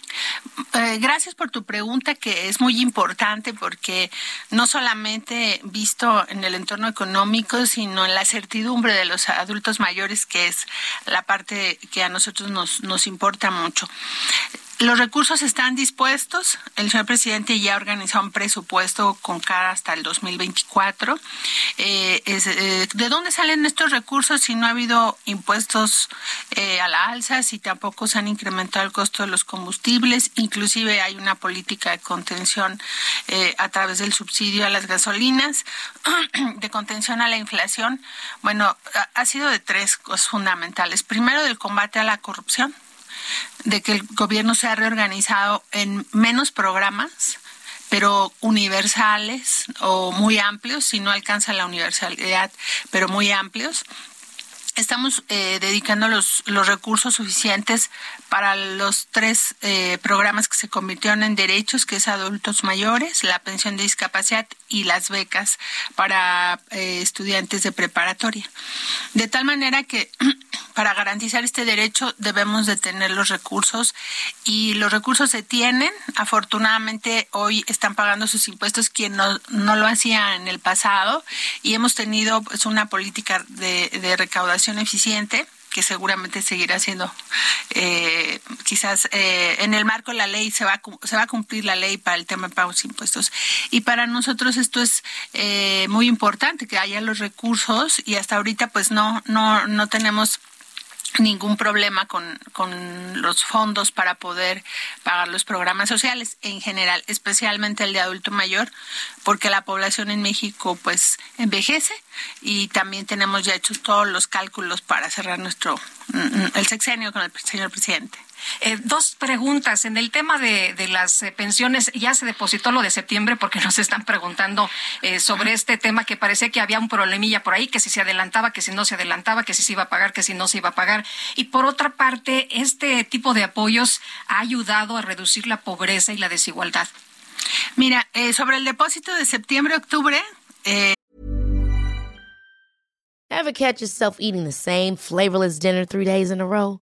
Dreaming of something better? Well, HelloFresh is your guilt-free dream come true, baby. It's me, Kiki Palmer. Let's wake up those taste buds with hot, juicy pecan-crusted chicken or garlic butter shrimp scampi. Mm. Hello Fresh. Stop dreaming of all the delicious possibilities and dig in at HelloFresh.com. Let's get this dinner party started.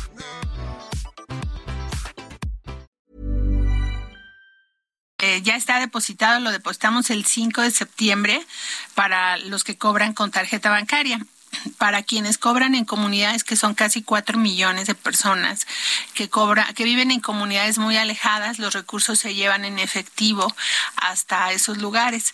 Eh, ese operativo dura de aquí al 3 de octubre. Hemos estado eh, pagando en estos días.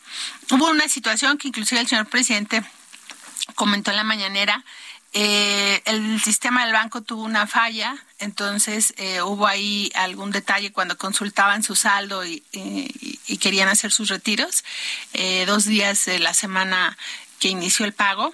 y el Banco del Bienestar es un banco que, que también se va eh, construyendo no solamente físicamente, sino en toda su parte técnica y tuvo esta falla, pero ya, afortunadamente lo, se resolvió, pero además, eh, porque cuando nosotros avisamos que ya cayó el depósito, salen todos eh, a hacer sus retiros y también eso genera ahí eh, tráfico en, la, en las transacciones, no solamente con el Banco del Bienestar, nos pasa con distintos bancos, pero ya está el depósito y siempre, bueno, cuando hay alguna situación, ahí estamos en redes sociales, en la línea bienestar.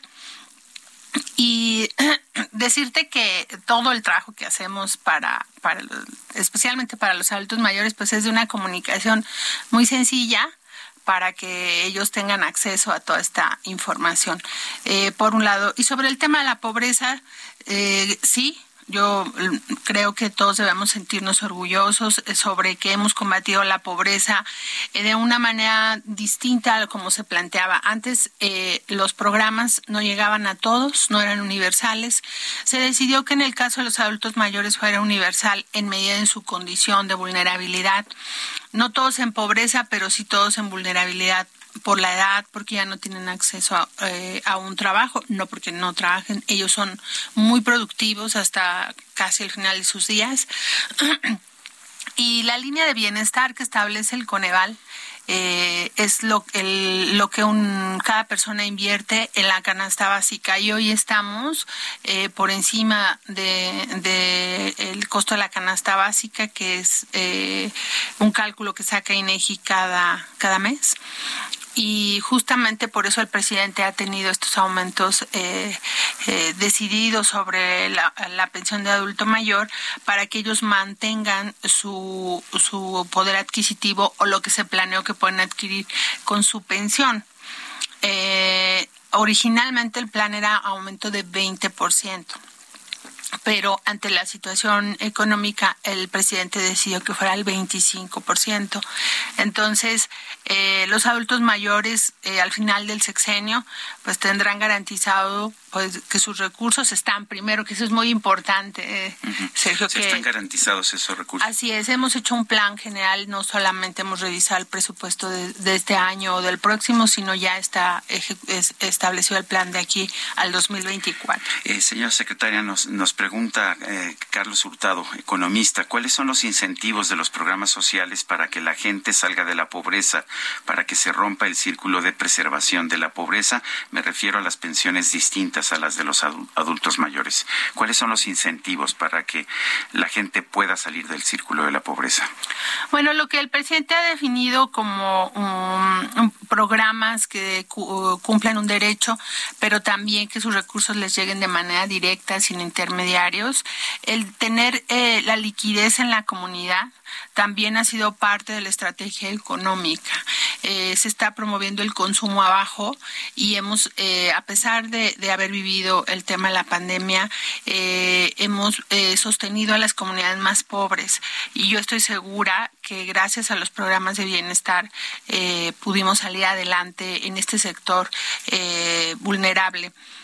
Coneval, para su evaluación del 2022, que eh, sobre la pobreza en los municipios o sobre el rezago social y como un indicador la pobreza extrema eh, publicó pues la lista y como cada uno está en un ranking digamos no y 1.600 municipios eh, redujeron su pobreza. Tenemos un pendiente eh, debido a la crisis económica, estamos eh, ahora en las ciudades con, con, un crecimiento de la pobreza, claro, porque las ciudades eh, viven de los servicios, o bueno, son, su actividad primaria son los servicios, que fue lo que se suspendió en el tiempo de la pandemia. Pero te podría decir que hoy los más pobres están en mejores condiciones. También es una realidad que es un abandono ancestral el que han vivido las comunidades, sobre todo las comunidades indígenas. Pero bueno, ahí están los datos del Coneval, que pues es el, Consejo de Evaluación a la Política Social y creo que en próximos días vamos a tener otra evaluación y pues a ellos, a ellos estamos sujetos. Em, eh, ¿Qué, ¿Qué, le dirías a las personas que señalan que las becas hacen que los jóvenes, pues en realidad, eh, se salgan de, la escuela, que, que pues eh, al tener dinero, pues ya para qué quieren estudiar? ¿Qué, qué, les respondes? Bueno, la beca es justamente para estudiar. Cuando alguien deja de estudiar, la, la beca se les retira. Entonces creo que es una mala percepción de creer que la beca hace que los jóvenes eh, puedan sentir que tienen dinero cuando salgan de estudiar cuando abandonen O sea, se tiene que comprobar que estás estudiando. Así es, de hecho la, la matrícula la proporcionan las escuelas porque son quienes saben quiénes están inscritos y ya solamente se confirma presencialmente que el, el, estudiante esté yendo a la escuela. Entonces, es un apoyo para estudiar. El que deje de estudiar eh, va a perder el apoyo, ¿no? Distinto al programa de Jóvenes Construyendo el Futuro, que es para los jóvenes que no han tenido acceso a, para estudiar o a un trabajo. Es una visión de una capacitación, eh, es un aprendiz que está en un eh, en una empresa, en un negocio, ¿no? Aprendiendo el oficio, la actividad. Y a los 12 meses, eh, es un programa de 12 meses, ellos eh, tienen un salario mínimo de apoyo mensual y van aprendiendo la actividad una buena parte, nos eh, comenta el subsecretario Marat Bolaños, que es el que del trabajo que él lleva a este programa, una buena parte, por lo menos un 40-50%, sí se queda, se continúa ya trabajando donde eh, estuvo de aprendiz. Entonces, es una muy buena oportunidad para los jóvenes eh, y este programa está pensado justo para quienes no son parte de, de ir a la escuela o no tienen actividad laboral. No sé si una persona del público, ¿cómo le puede hacer mi mami a quien le dieron hace años una tarjeta por ser adulto mayor, pero solo la pelotean, no le dan su pensión? En el banco le dicen que es problema de bienestar y en bienestar que es problema del banco y así lleva años sin nada. Se llama Kika esta mujer. Ya con mucho gusto la atendemos y ahorita nos comparten sus, sus datos. Nosotros la buscamos. nuestra producción, sí. Ah, muchas gracias. La, la buscamos y es muy importante eh, para los familiares y los adultos mayores que ellos vayan a ver que su curva sea la correcta. Muchas veces eh, pasa que ellos ya de edad avanzada eh, tienen más de una curva y es ahí donde luego se complica, pero con mucho gusto la atendemos. De hecho, tenemos varios, uh, varios mensajes de nuestro público con casos muy puntuales de me pasó esto, me cambié de domicilio y ya no me están depositando, cosas de ese tipo. Y si nos permite, eh, se los vamos a dar a usted, pero Lupita tiene una pregunta más. Una pregunta más, si me permites. El Banco del Bienestar, eh, de acuerdo con algunas informaciones periodísticas, dos de tres sucursales incumplen medidas de seguridad. ¿Qué pasa ahí con estas eh, sucursales y con estas medidas? ¿Qué se está haciendo para garantizar que haya seguridad? Bueno, en todas las sucursales tenemos eh, vigilancia. En algunos lugares es vigilancia privada, en algunos la, el Servicio de Protección Federal. Este, pero todas las sucursales tienen seguridad en la sucursal.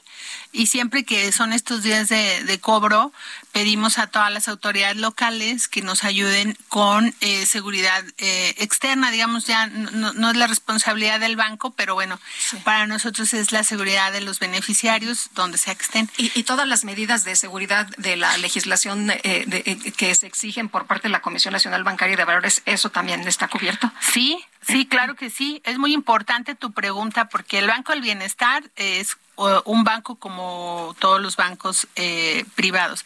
Pero por otro lado cumple todas las reglas eh, que tiene que cumplir eh, bajo la supervisión de la Comisión Nacional Bancaria y de Valores y eso nos ha permitido también a nosotros pues una inclusión financiera. En este momento tres millones y medio de adultos mayores ya tienen su tarjeta del Banco del Bienestar y de aquí al primer trimestre del próximo año a todos los adultos mayores les vamos a dar una tarjeta del Banco del Bienestar. Si tenían otra de otro banco se las vamos a ir cambiando paulatinamente porque en el Banco del Bienestar no van a pagar comisiones eh, todas sus consultas o transacciones van a, van a ser cero y eh, van a poder tener acceso pues a una tarjeta que pago en línea, eh, pago en, con terminales punto de venta, retirar en cajero ventanilla, por eso se están construyendo y se van, se están eh, poniendo operativas las sucursales eh, en todo el país para que haya por lo menos una por municipio para que no les quede lejos a los adultos mayores y en general a los programas ir a cobrar. Pues eh, señora secretaria Ariadna Montiel Reyes, secretaria de Bienestar, gracias por estar con nosotros. Muchas gracias y esperamos los datos. Gracias, claro que sí. Son las ocho con treinta y seis, vamos a un corte y regresamos.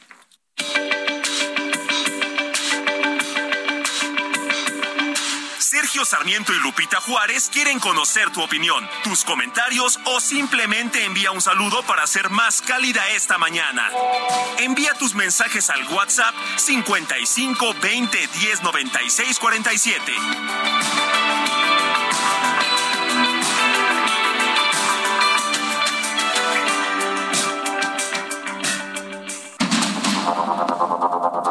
Continuamos con Sergio Sarmiento y Lupita Juárez por el Heraldo Radio.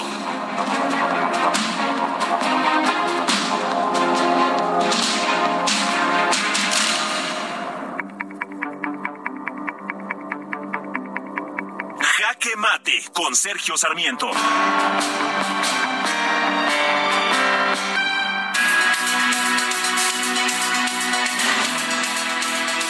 Propio presidente de la República, Andrés Manuel López Obrador, ha señalado que la soberanía no se negocia.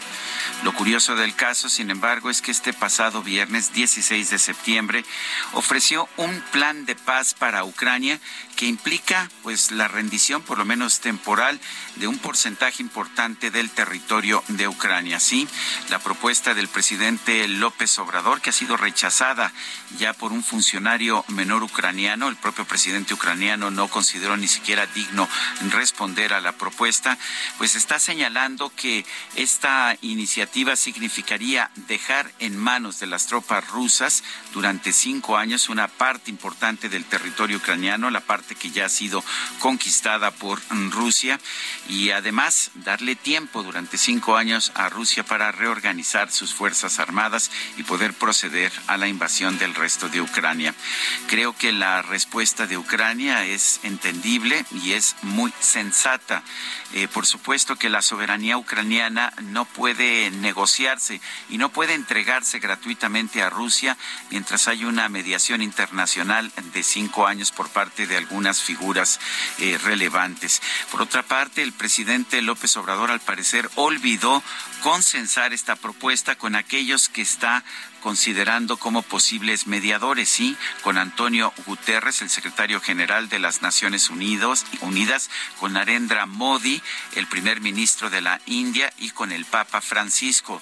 Ninguno de ellos ha aceptado públicamente, ninguno de ellos ha dado siquiera alguna indicación de que haya sido contactado para ver si estaría dispuesto a ser mediador en la guerra de Ucrania.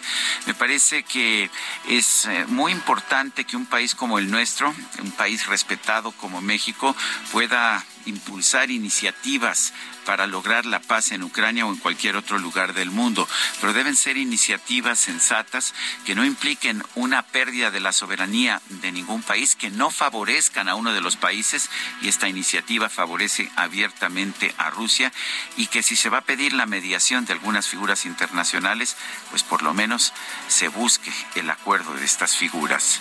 Yo soy Sergio Sarmiento y lo invito a reflexionar.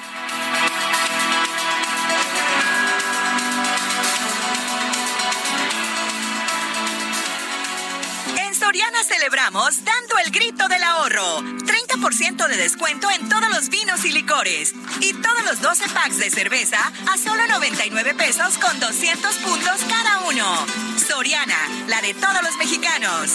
A septiembre 19, aplican restricciones. Evita el exceso.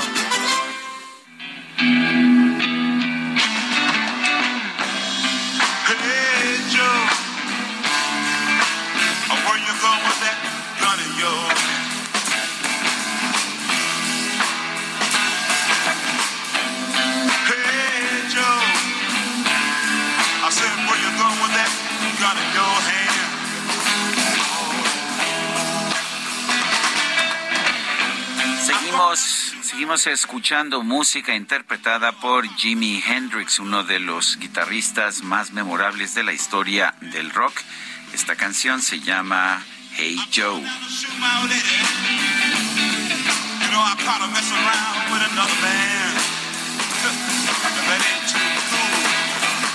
Y seguimos, seguimos con los eh, mensajes de los amigos del auditorio. Gracias a Gerardo. Dice, excelente programa, como siempre. Dios los bendiga, Sergio y Lupita. Muchas gracias, don Gerardo. Mi pregunta es, a los que estemos viajando en metro o estemos en estaciones, ¿nos van a desalojar o va a seguir normal el servicio? Nunca he visto que hagan desalojo en simulacros en el metro de la Ciudad de México. Saludos desde Ecatepec, que es lo que nos pregunta Gerardo. Pues... Eh, no, sé, si se han hecho en el pasado, pero debe ser muy muy complicado desalojar a todo el mundo en el metro. Eh, yo nada más he visto en los edificios. Yo también he visto en los edificios, pero no no no este. Pero ahorita preguntamos inmediatamente. Dice otra persona como internacionalista fue vergonzoso escuchar el discurso conmemorativo del 16 de septiembre. ¿Por qué no consultan al cuerpo diplomático de carrera o al profesorado del Instituto Matías Romero para no presentar ¿Cómo presentar como paladín de la libertad de expresión a un transgresor de la ley cuando se es el gobierno con más periodistas asesinados? ¿Cómo pedir aplausos para el hijo, para la hija del sanguinario Che Guevara? Ojalá AMLO dejara de llamar la atención y se pusiera ya a trabajar. Que tengan buena semana. Es Maritela Alonso quien nos da este, pues este mensaje. Bueno, y Vámonos con, con otros. Eh, con Vamos con, la, silla rota, cuando son las 8 con 46. Los especiales de la silla rota. Jorge Ramos, periodista de La Silla Rota, ¿cómo estás? Qué gusto saludarte, muy buenos días. Ya son cinco años del eh, temblor del 19 de septiembre, pero cuéntanos, todavía quedan cosas por reparar después de este movimiento telúrico tan fuerte. Así es, Lupita. Buenos días, buenos días, Sergio, auditorio. Este, Lupita, y justamente hoy hay que recordar al auditorio, habrá eh, simulacro, así es que para que estén todos listos, pero comentarles, dicen que hay una iglesia que se llama, es la iglesia de San Lorenzo Mártir, es una construcción que data de 1605. Esta eh, iglesia eh, está ubicada en San Lorenzo Tlacoyucan, en Milpalta. Y fíjate que a lo lejos, si ustedes se fijan, cualquiera que pase cerca de ahí, pues ve algunas eh, traves, algunos polines por ahí que, que la sostienen. Pareciera que está en obra, pero no en realidad la están sosteniendo. Y fíjense, Sergio Lupita, aquí les hemos contado a ustedes desde hace un par de meses cómo pues hay una eh, gran cantidad, eh, de acuerdo con documentos oficiales, eran por lo menos 200 los inmuebles dañados por el sismo de 2017, todos ellos inmuebles históricos. Les contamos aquí la historia, por ejemplo, del edificio El Moro, donde está la sede de la Lotería Nacional, que tiene casi 10 pisos con muchos daños y aún así tienen a la gente ahí trabajando y no hay para cuándo arreglarlos. Bueno, otro otra noticia mala. Eh, también en estos reportes que les hemos dado, les dimos cuenta de cómo eh, la Catedral Metropolitana tardó también casi cinco años en que por fin le liberaran los recursos. Hace apenas un mes se supo que ya les iban a liberar los, recursos, pero les tenemos una mala noticia, que se cumplen justo cinco años del 19S del 2017. Bueno, pues hay 96, Sergio Lupita, hay 96 inmuebles, iglesias, muchas de ellas del siglo XVI, del siglo XVII, que están dañadas y que literalmente están sostenidas con palitos y bueno, pues no hay para cuando les liberen los recursos para arreglarlos y esto, bueno, pues ya sin contar las personas que siguen en la calle sufriendo porque no tienen un techo después de los daños del sismo de hace cinco años. Lupita. Muy bien, pues muchas gracias por la información, Jorge. Muy buenos días. Buenos días y los invitamos a que visiten la silla rota. Bueno, nos preguntaba una persona del público qué va a pasar durante el simulacro con el metro eh, y lo que lo que la información que tenemos es que si está uno viajando en metro, en trolebús, en tren ligero o en cablebús, el servicio será suspendido por unos minutos, sí, será suspendido. Tengo aquí, por ejemplo, la información de del sistema de transporte eléctrico, o sea, el trolebús, el tren ligero y el cable, cablebús dice que los trolebuses disminuirán la velocidad y se detendrán en aquellos puntos en los que se esté realizando la evacuación de inmuebles para permitir la salida y posterior regreso de personas. Se reinicia la marcha una vez concluido el simulacro. El tren ligero, también los trenes en circulación detendrán su marcha en un máximo de tres minutos. Las personas usuarias que se encuentran en las estaciones deberán mantener la calma y replegarse. Si se encuentran al interior de un tren, no intentar abrir las puertas para salir y seguir las instrucciones del personal. En el cablebús se emitirán mensajes a través del sistema de audio en las cabinas para recordar que se realizará el simulacro. Al sonar la alerta, quienes se encuentran en la zona de embarque deberán replegarse a las zonas eh, señalizadas. En el metro, por otra parte, eh, lo que lo que se ha dado a conocer es que el metro eh, va a suspender sus servicios durante durante algunos minutos. Al sonar la alerta sísmica, los trenes detendrán su marcha un máximo de cuatro minutos y se revisarán las instalaciones. Bueno, y vamos rápidamente con Judith Méndez. Ella es directora adjunta de investigación del Centro de Investigación Económica y Presupuestaria AC. Y de acuerdo con un análisis, el gasto destinado a la adquisición de medicamentos, de vacunas y a la población sin seguridad social va a sufrir recortes el próximo año si el paquete económico 2023 se aprueba sin cambios en la Cámara de Diputados. Judith, esto significa que pues van a seguir siendo eh, golpeados estos rubros. ¿Cómo estás? Buenos días. Hola, buenos días, Lupita, Sergio. Muchas gracias por la invitación. Así es, eh, para el bueno, para el siguiente año de aprobarse este paquete económico que se presentó hace unos días, eh, esto implica un recorte de 18.500 millones de pesos, alrededor de 15% menos que el monto que fue aprobado en 2022 el, ah, estamos este eh, que este recorte es, significativo qué va a significar para la población bueno pues eh, básicamente aquí hay dos días en las que podría tener efectos en la población por un lado en, los servicios y la atención que está disponible para, para estos grupos de la población y por el otro también podría significar un aumento en el gasto de bolsillo eh, dado que no existen estos servicios en el sistema público. la reducción no es homogénea, hay reducciones diferenciadas. Por ejemplo, eh, el IMSS sí tiene un aumento de alrededor del 7%, pero ISTE tiene un recorte del 26%, o la Secretaría de Salud, por ejemplo, trae un recorte de casi el 50%. Entonces, eh, dependiendo nuevamente casi la condición laboral, es que habrá estas estas diferencias importantes y que podría eh, tener efectos no solo en la salud o en la atención, sino también en el bolsillo de los hogares. Eh, Judith, sin embargo, hemos visto una situación muy grave de falta de medicamentos. ¿Esto significaría que vamos a ver pues más crisis y más eh, falta de medicinas? Pues desgraciadamente es, es probable, dado que nosotros aquí en el Centro de Investigación Económica y Presupuestaria eh, consideramos que no puede existir una política pública sin presupuesto. Y lo que hemos visto a través de los años es una brecha de presupuesto para todo el sector salud que es importante. Eh, algunos necesitamos destinar el doble de lo que destinamos actualmente. Y, por ejemplo, como porcentaje del gasto total de salud, eh, este año es el menor porcentaje que se tiene. En años pasados, alrededor del 13-14% de todo el presupuesto para salud eh, se concentraba en medicamentos y este año cae al 12%. Eh, entonces, es probable que, que al menos con, con las estimaciones que se está haciendo en este paquete para 2023 y el presupuesto que se está asignando, vemos un poco complicado que se resuelva el tema de desabasto de medicamentos. Muy bien, pues Judith, muchas gracias por conversar con nosotros esta mañana. Muy buenos días. Buenos días, gracias Sergio Lupita.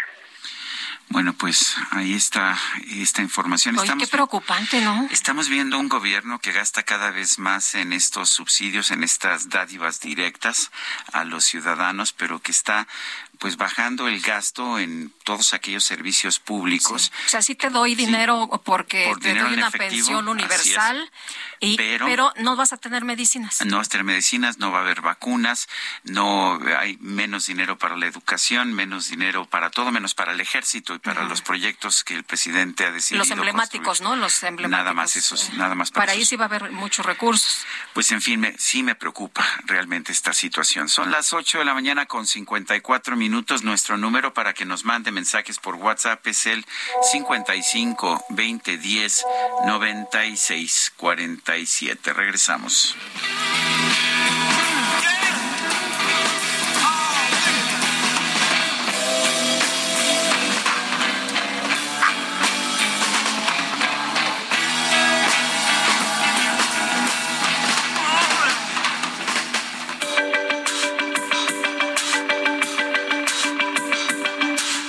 Sarmiento y Lupita Juárez quieren conocer tu opinión, tus comentarios o simplemente envía un saludo para hacer más cálida esta mañana. Envía tus mensajes al WhatsApp 55 20 10 96 47.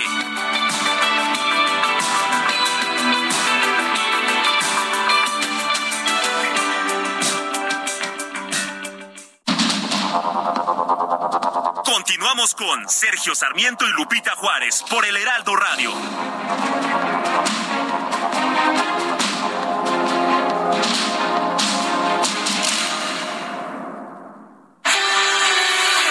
El amor inspira nuestras acciones por México. Reforestando la tierra, reciclando, cuidando el agua, impulsando a las mujeres y generando bienestar en las comunidades. Juntos somos Coca-Cola y contigo el amor multiplica.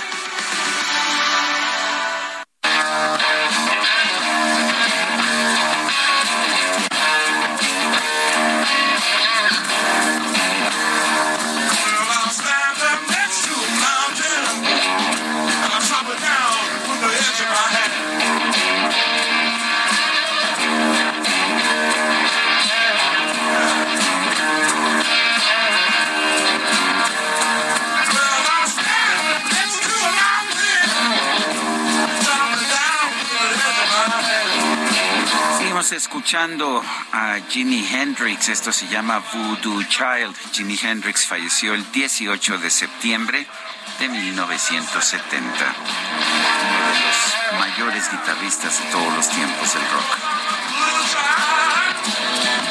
Y escucha lo que nos dice José Briseño esta mañana. Muy buenos días, mis apreciados comunicadores. Gracias por la excelente y electrizante música de hoy. Saludos y bendiciones desde Tijuana para todos allá del estudio. Nadie se acuerda del buen DJ Kike. ¿Cómo de que no? Si es la estrella de este, de este espacio. Saludo cordial para él. en los controles. No quiero echarme a perder el día tomando en cuenta sin razón y desvaríos internacionales dice del triste y vergonzante personaje que hoy por desgracia nos desgobierna. Muchas bendiciones para todos. Dice otra persona, al parecer el presidente de México solo le gusta hacerse notar, nunca analiza lo que dice, debería empezar en cómo pacificar su país y después organizar el resto del mundo. Ya de por sí es preocupante la situación de violencia que vivimos aquí, de la cual el presidente ha hecho oídos sordos. Un saludo, Sergio Lupita, gran noticiario. Soy la señora Pineda y bueno, en estos momentos está llegando ya al castillo de Windsor la procesión funeraria con el ataúd de la reina Isabel II de Inglaterra. Partió de, Londres, estuvo en la abadía de Westminster, pasó por el arco de eh, Wellington en el Hyde Park, el parque Hyde de, de allá de Londres, y está llegando pues a Windsor, que se encuentra, me parece que como unos 70 kilómetros eh, distante de Londres, está llegando en estos momentos esa procesión. Y vámonos con Mario Miranda, que anda por allá en Tlatelolco esta mañana una mañana, Mario, pues eh, triste, de tristes eh, memorias para los mexicanos. Cuéntanos qué tal. Hola, ¿qué tal Lupita? Muy buenos días. Pues sí nos encontramos en la unidad habitacional Tlatelolco, donde hace unos momentos se llevó a cabo una ceremonia religiosa para recordar a las víctimas por los sismos ocurridos en 1985, así como en el 2017. A este lugar acudió un padre, un padre quien pues quien este, una misa para aquí, para los, los vecinos y los familiares de las personas que fallecieron en 1985.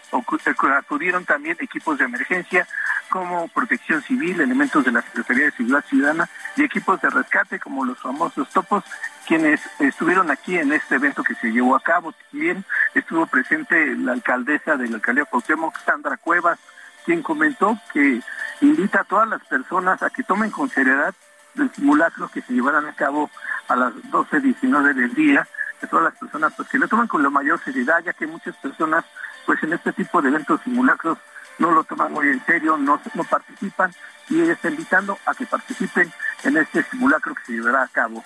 Sergio Lupita, es la información que tenemos desde la unidad Tlatelolco. Muy bien, muchas gracias Mario. Seguimos teniendo buenos días. Buenos días. Vamos ahora con Javier Ruiz, está en la Plaza de la Solidaridad. Adelante, Javier.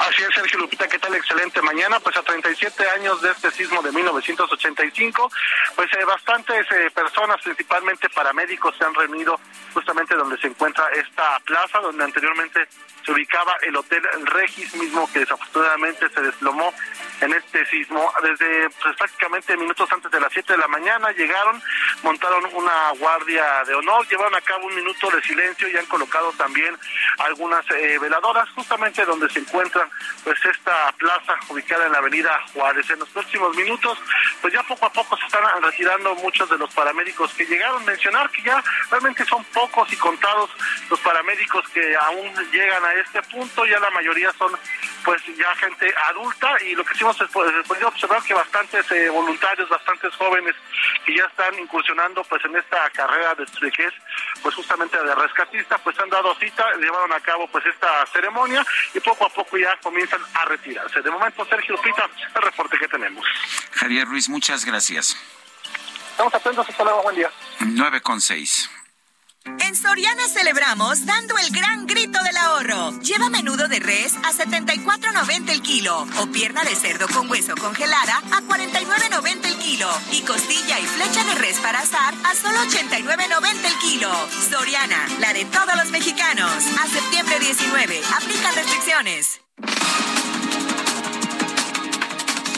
Desde el Zócalo de la Ciudad de México, el presidente Andrés Manuel López Obrador encabezó la ceremonia de izamiento de la bandera en memoria de las víctimas de los sismos de 1985 y 2017. La bandera se izó a media asta. Por otro lado, el presidente López Obrador anunció que va a analizar si presenta un plan para profesionalizar el trabajo de los locutores de radio en México. Vamos a, este, a pedir un informe y a ver qué se puede hacer para eh, profesionalizar y ayudar a quienes tienen esta vocación sin este, que sea obligatorio, prohibitivo, sino dar eh, opciones alternativas. El presidente también explicó que el gobernador de Quintana Roo, Carlos Joaquín González, fue propuesto como embajador de México en Canadá por su experiencia en el sector turístico. Hay mucha afluencia turística de ese país a Quintana Roo. Yo creo que es el segundo país con más eh, turistas que visitan Quintana Roo después de Estados Unidos. Entonces, Carlos tiene mucha experiencia en esta materia, va a ayudarnos mucho a seguir promoviendo el turismo en Quintana Roo, que es una opción, una alternativa que beneficia a muchos. En este espacio, la senadora del PRI, Claudia Ruiz Macier, reiteró que va a votar en contra de la reforma que extiende hasta 2028 el uso de las Fuerzas Armadas en tareas de seguridad pública. No hay manera de que yo, por congruencia y por convicción y porque pienso en lo que México necesita, pueda apoyar esa minuta que hoy vamos a ver en comisiones, de tal manera que hoy en comisiones será en contra, mañana en el Pleno en contra totalmente y además argumentando con mucha contundencia. El rector de la UNAM, Enrique Graue, recibió un doctorado honoris causa en Ciencias de la Educación Superior por parte de la Universidad de La Habana, en Cuba. El presidente de Colombia, Gustavo Petro, informó que su gobierno ya comenzó los diálogos de paz con un grupo armado de la disidencia de las FARC. Si piensas que sin ti voy a morir,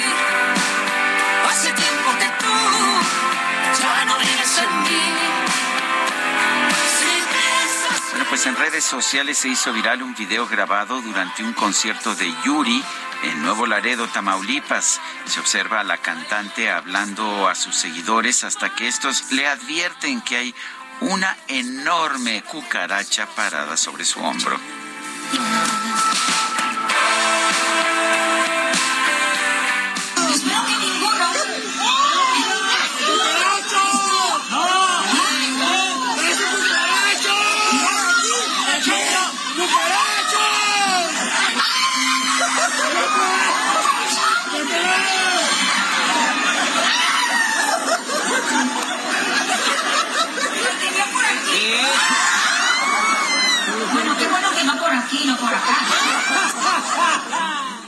Soriana 50% de descuento en todos los quesos panela o Oaxaca empacados, Lala Food, La Villita o Swan. Crema ácida Lala o Alpura de 900 mililitros, tostada sanísimo y milpa real y todo el arroz y frijol en bolsa. Soriana, la de todos los mexicanos. A septiembre 19, excepto precisísimo. Aplica restricciones. En vivo y en directo para todo el mundo mundial. La espera terminó. Vamos a empezar a vivir una experiencia única. Invade tus sentidos. Siente la fuerza de mi música. La micro deportiva. Esto comienza así.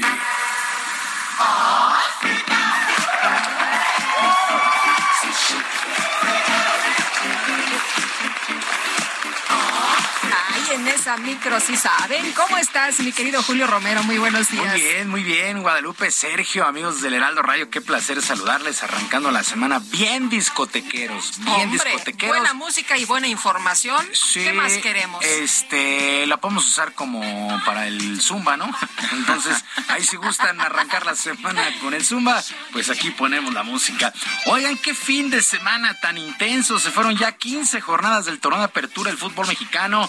El América se lleva el clásico nacional sobre las Chivas. Los Pumas están prácticamente eliminados y Cruz Azul sigue más vivo que nunca. Pero acá los resultados completos. El equipo de la Franja del Puebla se impuso 2 por 1 a los Tigres de la U de Nuevo León. Por fin ganaron los poblanos que eran reyes del empate. Tienen una buena victoria sobre Tigres. Mazatlán y Toluca, 1 por 1. Monterrey venció 2 por 0 al Atlas. Y ya les decía, las Águilas del América se llevaron dos goles por uno. El clásico sobre las Chivas Rayadas del Guadalajara. Por lo pronto, Ricardo Cadena, técnico de las Chivas, salió molesto, sobre todo con el arbitraje, ya que considera que les han quitado un gol que rebasó la línea de meta y no fue revisado por el VAR. Escuchamos a Ricardo Cadena, técnico de Chivas.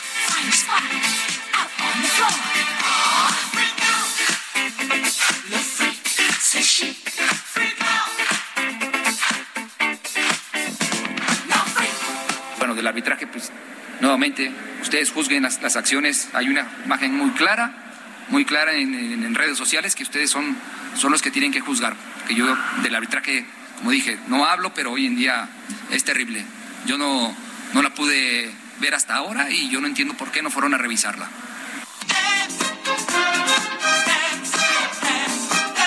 Por su parte, Fernando Ortiz, timonel de las Águilas, terminó con la polémica que se armó en la semana previa, diciendo que su equipo es el más grande del fútbol mexicano por encima del rebaño.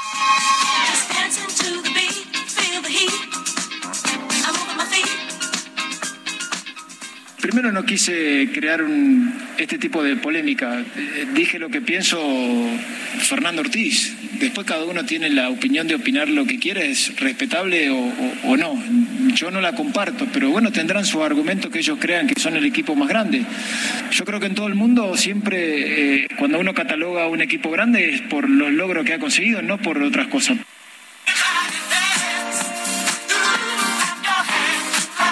Pues un clásico más y se lo llevan las Águilas del América. El Santos Laguna venció 2 por 0 a Juárez, León le pegó 3 por 1 al Querétaro, Pachuca venció 2 por 1 a San Luis, Cholos y Necaxa empataron a 1 y en Ciudad Universitaria los Pumas, los Pumas cayeron 2 por 1 ante la máquina celeste de Cruz Azul. Con este resultado el cuadro universitario prácticamente está eliminado incluso del repechaje, situación que tiene muy apenado a todo el plantel, según, eh, según el técnico Andrés Liguilla.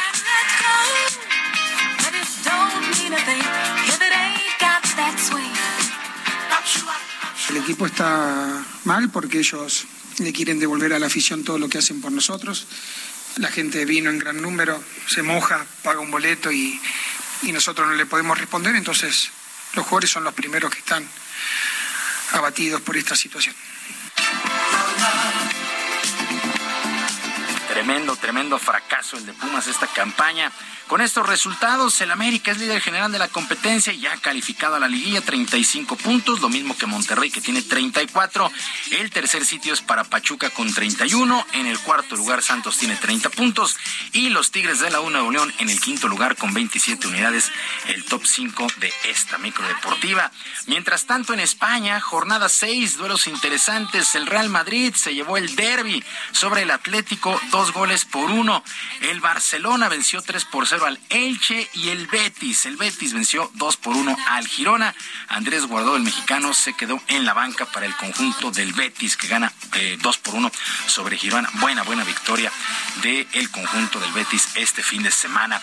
En otras cosas, el pugil mexicano Saúl El Canelo Álvarez se impuso por decisión unánime al kazajo Gennady Golovkin en lo que fue el tercer enfrentamiento entre ambos boxeadores. El pleito se fue hasta los 12 rounds y los jueces vieron ganador al tapatío. Canelo reconoció y agradeció a su rival luego de esta polémica y luego de esta pues de estos enfrentamientos que han tenido tres a lo largo de su historia boxística en los últimos años. Se aproxima al ring el gran campeón. De libra por libra es el mejor. Muy contento y agradecido de poder compartir el ring con un peleador como Golovkin, uno de los mejores en la historia del boxeo. Y, y pues a lo mejor sale por ahí otro, otro peleador, ¿no? Y obviamente siempre vamos a recordar estas tres peleas que tuvimos y siempre lo voy a respetar como peleador. ¿Por qué? Porque es un gran peleador.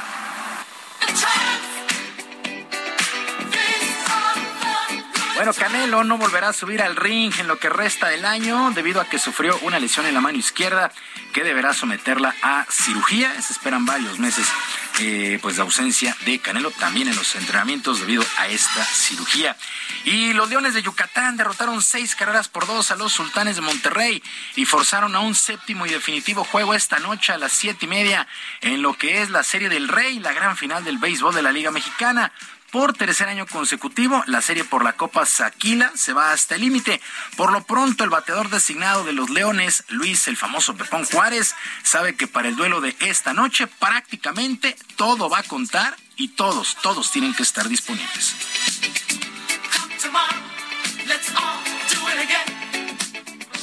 Calidad que hay de bateadores también, como lo digo, el otro equipo también es de mucha calidad, Dios. Aquí se tienes que aprovechar de todo, ¿no?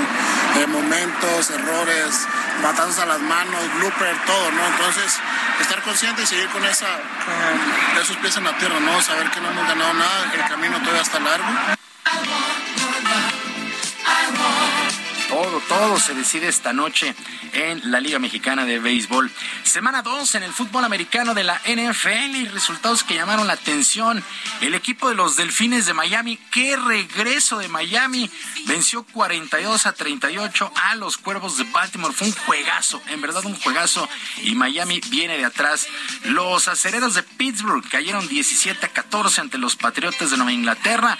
Los Vaqueros de Dallas y Dak Prescott, que creo que se vieron mejor, 20 a 17 se impusieron a los Bengalíes de Cincinnati, los 49 de San Francisco, paliza de 27 a 7 sobre los Halcones Marinos de Seattle, los Cardenales de Arizona, 29 a 23 sobre los Raiders. Este duelo sí, bueno, eh, va a causar problemas. Los empacadores de Green Bay perdieron 27 a 10 ante los Osos de Chicago y los Browns de Cleveland perdieron 31 a 30 ante los Jets. El día de ayer. Algo te saben. Eh, bueno, eh, ahí si gustan cooperar para un nuevo control remoto, se los voy a agradecer. Lo rompiste, bueno. Que salió volando y ya de repente no quiere prender. Hoy, lunes por la noche, dos enfrentamientos: los Titanes de Tennessee ante los Bills de Buffalo y los Vikingos de Minnesota contra las Águilas de Filadelfia. Se fueron ya dos semanas en la NFL. Sergio Guadalupe, amigos del auditorio, la información deportiva este lunes. Les recuerdo nuestras vías de comunicación en Twitter. Estoy en arroba jromerohb, en arroba jromerohb, además del canal Barrio Deportivo en YouTube a las 7 de la noche de lunes a viernes. Que es un extraordinario día y una mejor semana. Muy bien, muchas gracias. Y dicen que chill, chill, que tranquilo. Sí. No, ya pasó, ya pasó, ya pasó, pero bueno, no, no deja de- Muy bien, muchas gracias, mi querido Julio Romero. Buen día para Buenos días, todos. Hasta luego.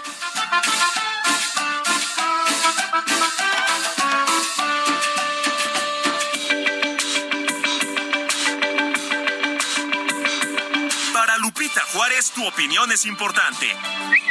Síguela en arroba Lupita Juárez H.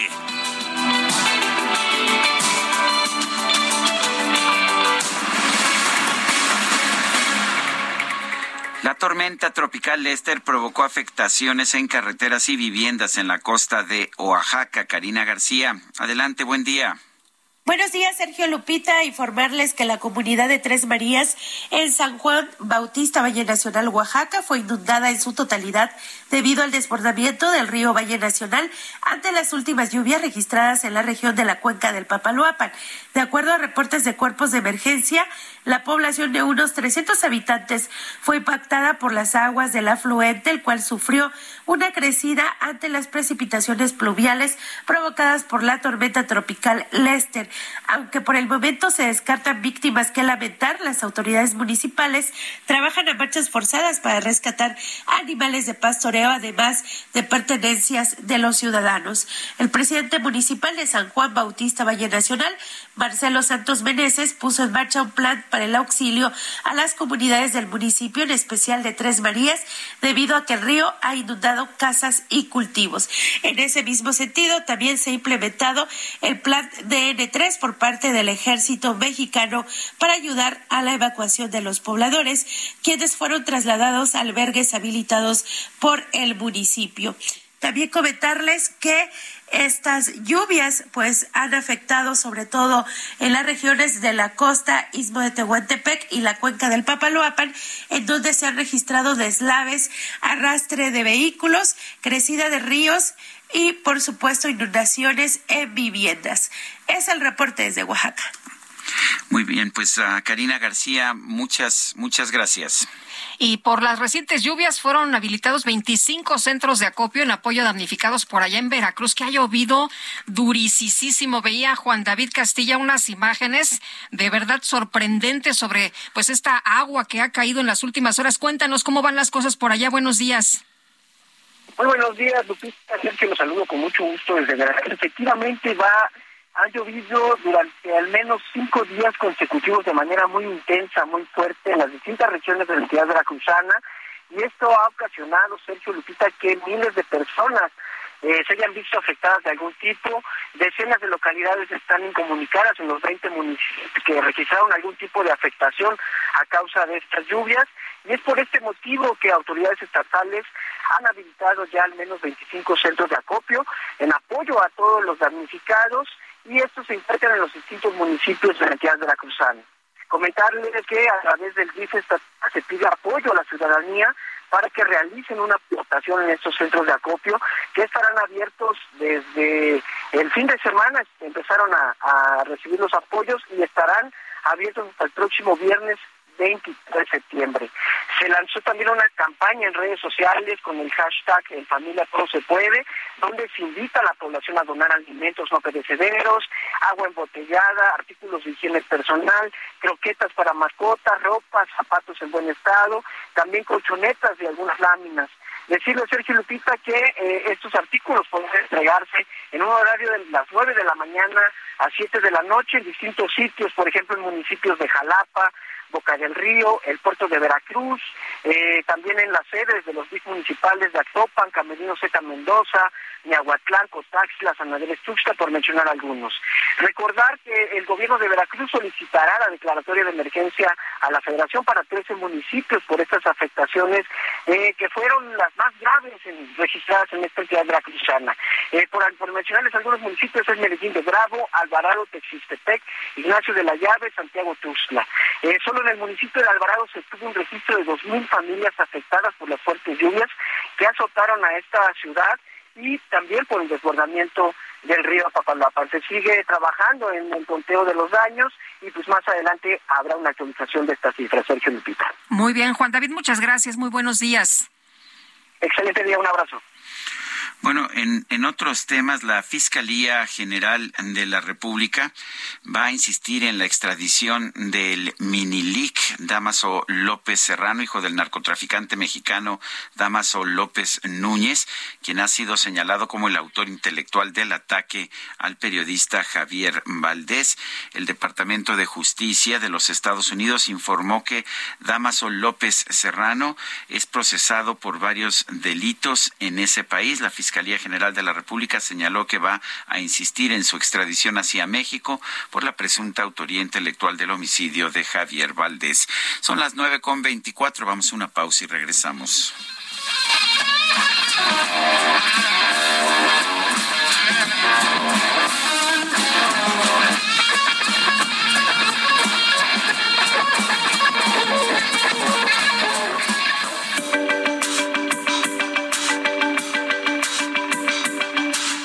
Sarmiento y Lupita Juárez quieren conocer tu opinión, tus comentarios o simplemente envía un saludo para hacer más cálida esta mañana. Envía tus mensajes al WhatsApp 55 20 10 96 47.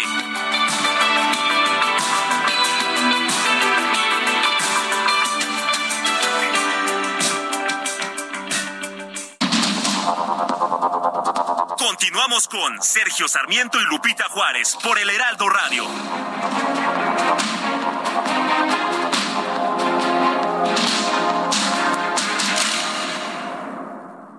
Soriana celebramos dando el gran grito del ahorro. Aprovecha que con 75 puntos te llevas tomate guaje a 4.90 el kilo, aguacate a 29.80 el kilo y cebolla blanca a 19.80 el kilo con 75 puntos. Soriana, la de todos los mexicanos. A septiembre 19. Aplican restricciones.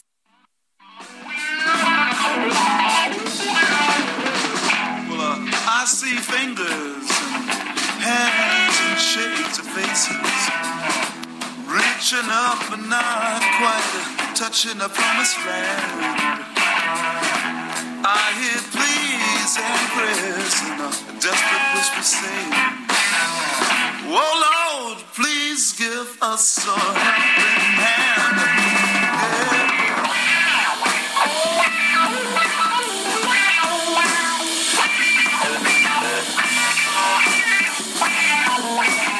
Seguimos escuchando música de Jimi Hendrix. Esto se llama Somewhere. Lo recordamos, pues lo recordamos con afecto, aunque han pasado, déjame ver si murió en 1970, son 30 más 22. 52. 52 años. 52. 52, 70, 30 más 22 son 52 años. Ayer se cumplieron 52 años del fallecimiento de este, este gran maestro de la guitarra del rock.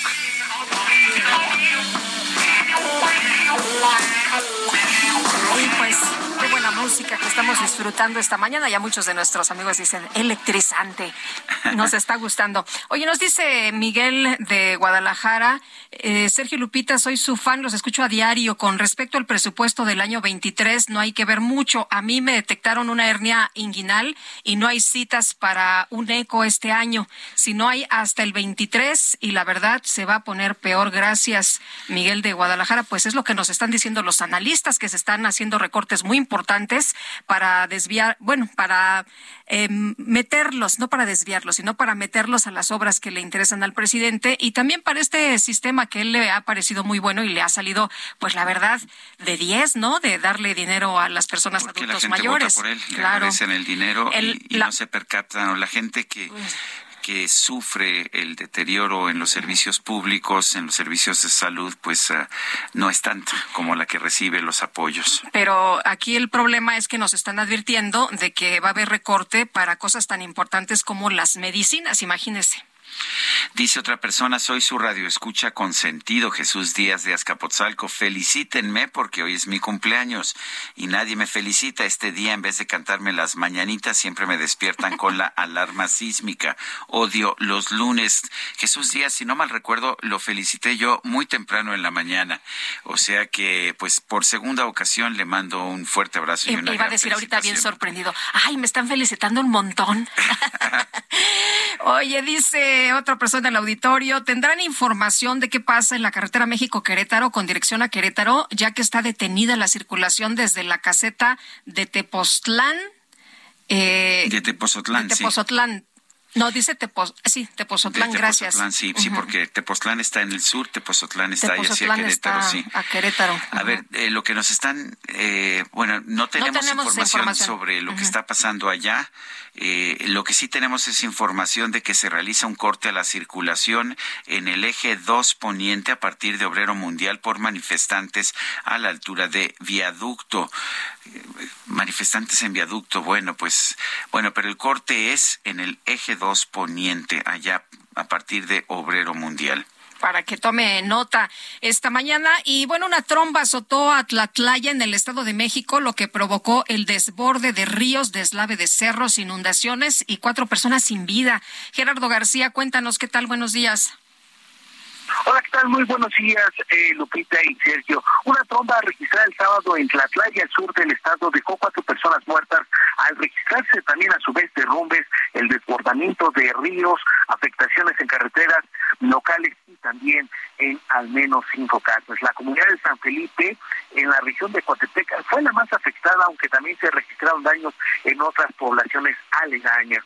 La eh, crecida del río San Felipe arrastró a Diana Gregorio Carvajal junto a su hijo mientras supuestamente intentaban cruzar el afluente. El niño fue localizado, pero ella no, por lo que vecinos organizaron brigadas para su búsqueda. Elementos del ejército perteneciente al plan DN3 se unieron a la búsqueda de la mujer, pero localizaron los cuerpos de tres hombres en el caudal de la afluente en la comunidad de San Francisco de Asís, que eran vecinos de la localidad 18 de marzo. 18 de marzo, el cuerpo de Diana también fue localizado también la tarde del domingo. Además, la gente reportó deslaves en diversas carreteras, como fueron los Ocotes Las Playas, Las Playas San Francisco y las Parotas Coatepec. Protección Civil, Municipal y Estatal laboraron en la limpieza y también en el retiro de escombros en diversas puntos de esta región. El ayuntamiento llamó a la gente que habita cerca de cauces de ríos y arroyos que extremen precauciones porque el mal clima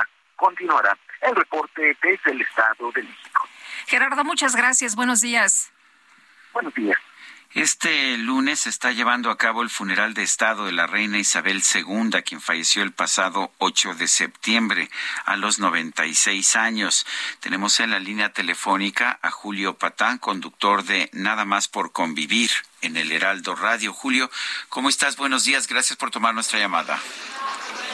No, al contrario, queridas Lupita, Sergio, Sergio, Lupita, ¿cómo están? Pues sí, estoy aquí en Londres. Fíjense que madrugué hoy este, para venirme aquí a las cercanías de Westminster, donde, como saben ustedes, fue, bueno, en un sentido técnico, el, funeral de la reina, digamos, la ceremonia funeraria, y también el remate de, pues, una larga semana, digamos, desde que murió la reina, eh, pues muy activa para Londres. Este, fíjense, es, es interesante. Eh, había hoy un ambiente y se los digo porque estuve en las calles, básicamente, un ambiente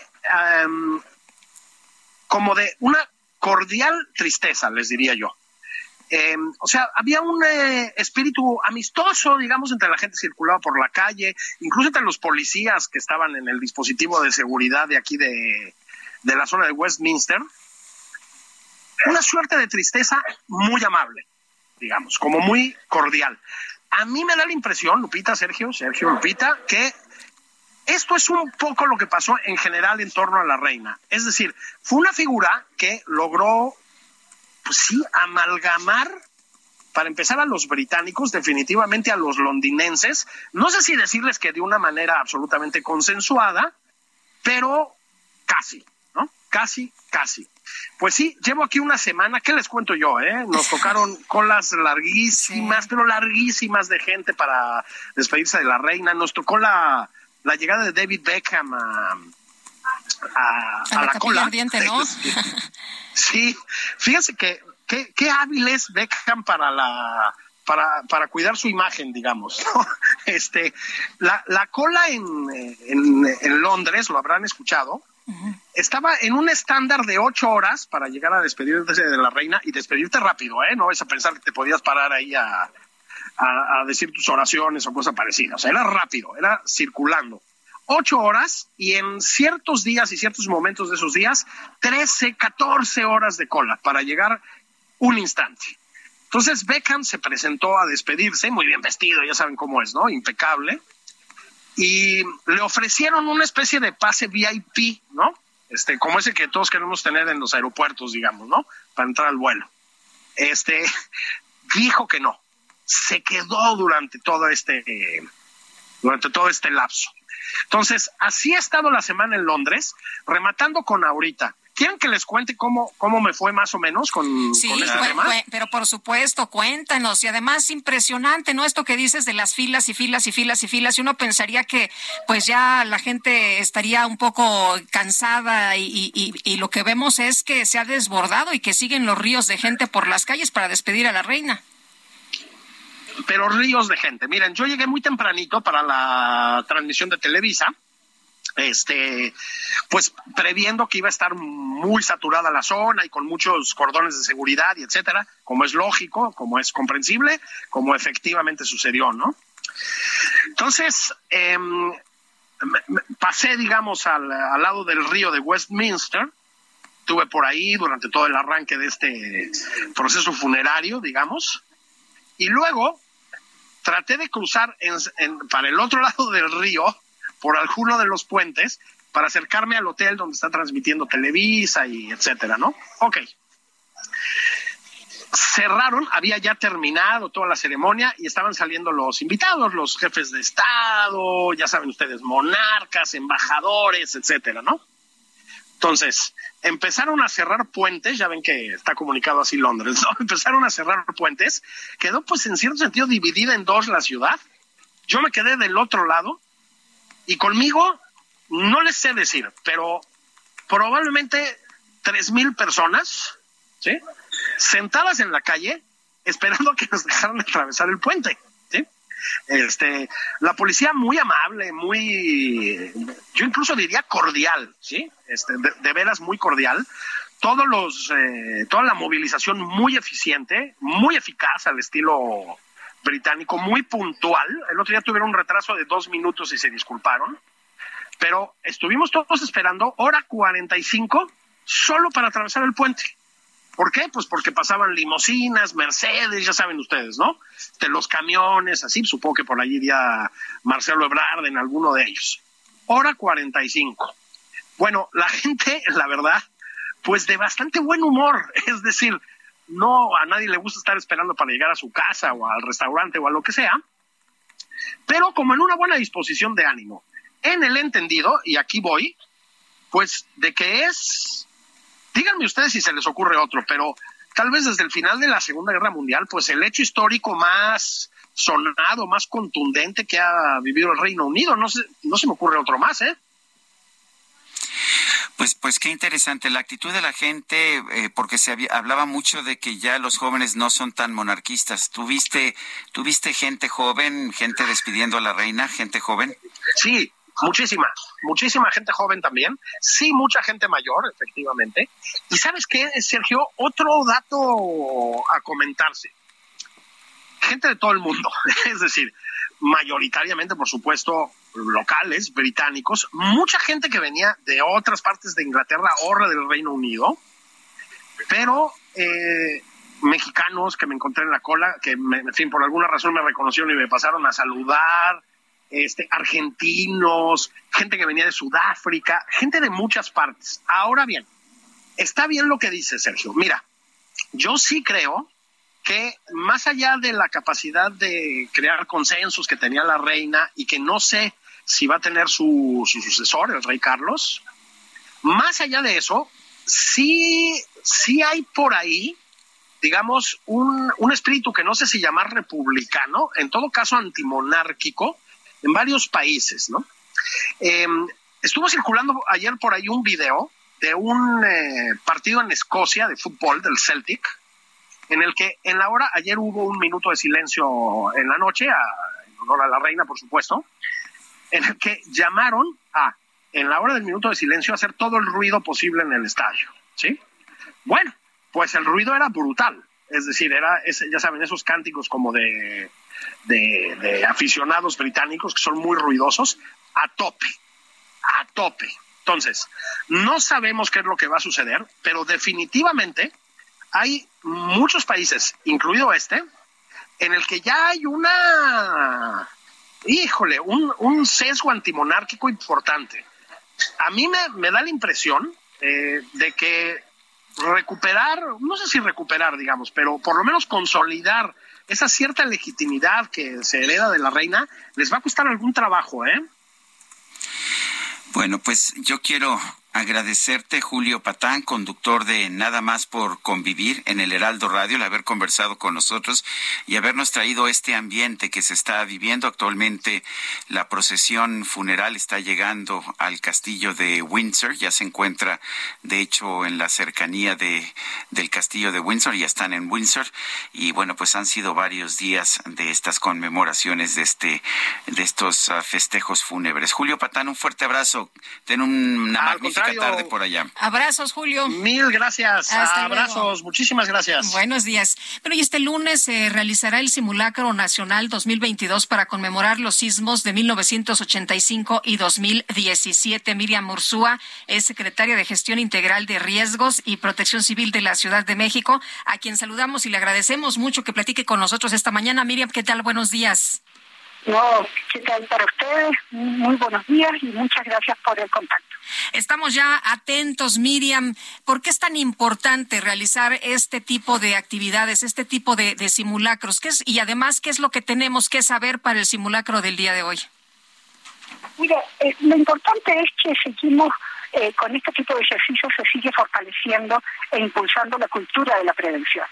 Estos eh, son ejercicios ciudadanos que significan saber cómo te repliegas, saber cómo tú evacúas y saber dónde tienes que evacuar y cuándo tienes que evacuar. Eh, hay algo que es importante que repetir, una y otra vez, es que al activarse la, la alerta sísmica, eh, la población debe proceder a la evacuación del inmueble y en caso de encontrarse ubicados en el segundo piso hacia abajo, bajar por la ruta de evacuación y ubicarse en el punto de reunión fuera del inmueble. Pero si están en un tercer piso, tercer piso, cuarto, sexto, octavo, tercer piso hacia arriba, deberán mantenerse en una zona de menor riesgo para posteriormente bajar con las rutas de evacuación y dirigirse al punto de reunión. Cuando decimos las, las zonas de menor riesgo, jamás ponerse delante de un de, un ventanal, por ejemplo, o ponerse al lado de las escaleras, el cubo de escaleras o el cubo de ascensores. Eh, hacer el ejercicio con la mayor seguridad posible. Nosotros creemos que este, este ejercicio lo que nos permite a nosotros es seguir mejorando la capacidad de las acciones preventivas que tenemos que hacer, las de comunicación y sobre todo las de respuesta de todos los servicios de emergencia de la ciudad ante sismo. Pero también hacer que todas las alcaldías activen sus consejos de protección civil y siempre estemos alertas para eh, cualquier eh, sismo que pueda suceder en el futuro. Eh, eh, ¿Qué va a pasar en el transporte público? Sabemos que los edificios deben ser evacuados, pero ¿qué pasa en el transporte público? En el transporte público, al sonar, por ejemplo en el metro, al sonar la alerta sísmica, los trenes eh, se detienen su servicio durante tres minutos. Si están en, marcha, llegan a la estación más cercana y quedan en la estación por tres minutos. Los usuarios pueden permanecer a bordo, se abren las puertas del tren, pero quedan, se quedan a bordo, y los que están en los andenes se les indica que deben replegarse hacia las mamparas.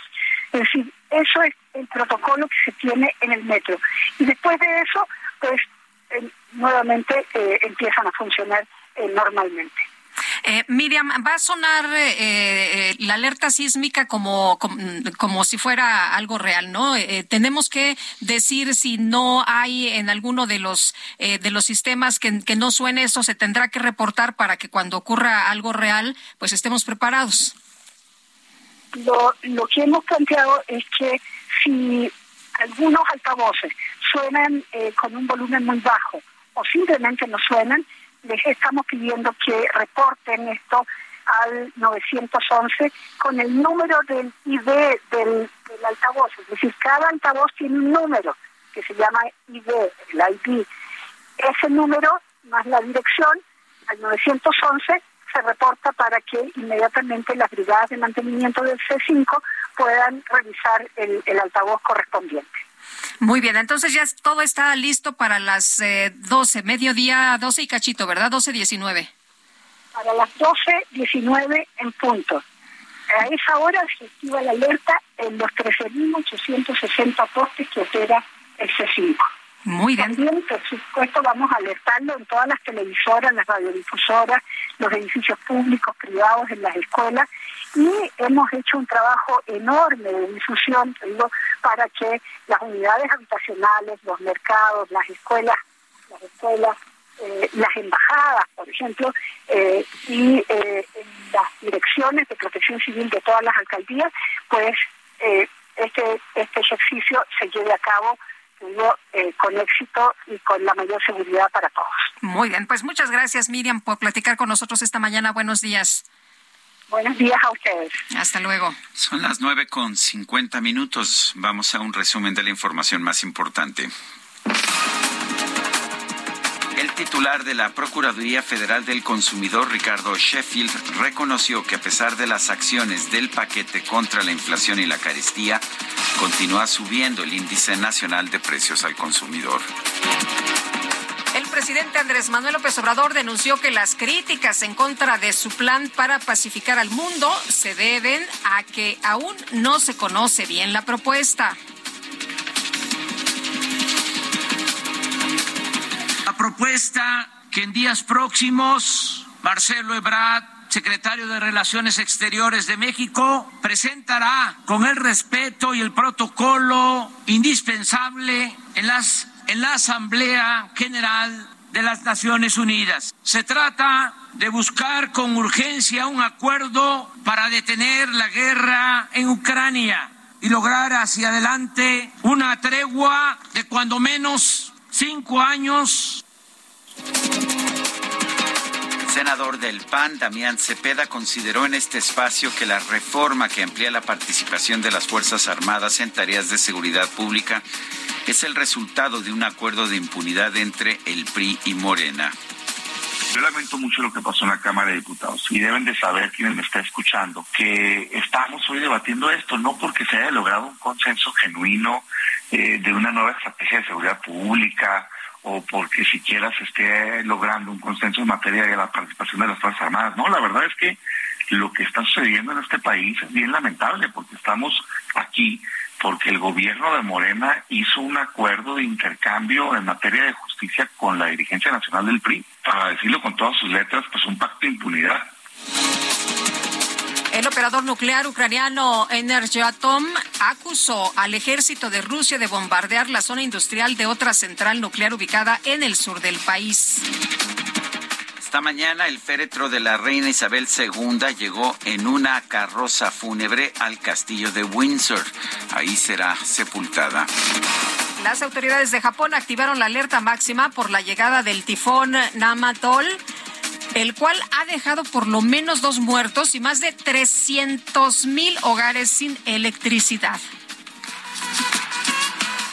Baila conmigo el pasito, te reto a que lo hagas igualito, el meneito para adelante y para atrás, moviendo la cadera nadie me puede ganar. Bueno, pues escuche usted, a través de su cuenta de TikTok, el ministro presidente de la Suprema Corte de Justicia de la Nación, Arturo Saldívar, respondió a los internautas que le han preguntado en muchas ocasiones si es ilegal aventar peluches del doctor Simi en los conciertos. ¿Aventar doctores Simi en un concierto es ilegal? No es ilegal. Solo te sugiero que respetes el reglamento correspondiente, que no se lo avientes en la cara a alguien y sobre todo que no escribas mensajes de odio. Saludos. Bueno, pues eh, nos acabó el tiempo, Guadalupe. Bueno, aunque creo que tenemos más información. Tenemos eh, una rápida del presidente Joe Biden que declaró que la pandemia de COVID-19 ha terminado y dijo que los estadounidenses obtendrían el control de la inflación, destacando una visión optimista de la economía de los Estados Unidos. En una entrevista menos de dos meses, dicen que son cruciales porque, bueno, pues ahí vienen las elecciones intermedias en los Estados Unidos. Y ahora sí, Guadalupe, sí? se nos acabó el tiempo, pero ¿sabes qué? No me extrañes demasiado porque no. me vas a ver mañana. Ah, bueno, bueno, eso, eso ya, pues, eh, me pone... En, ya te tranquiliza. Ya me tranquiliza. bueno, mi querido Sergio, pues que la pasen todos muy bien, disfruten este día y nos escuchamos mañana a las 7 en punto. Hasta mañana, gracias de todo corazón. And on across the water blue I see you. weather's darkening out the sting of death. And up in the clouds I can imagine UFOs chuckle themselves, laughing they sing. Those people so uptight, they sure know how to make a mess.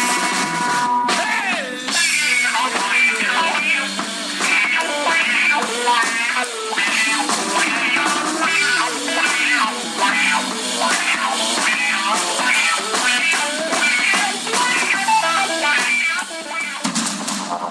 Heraldo Media Group presentó Sergio Sarmiento y Lupita Juárez.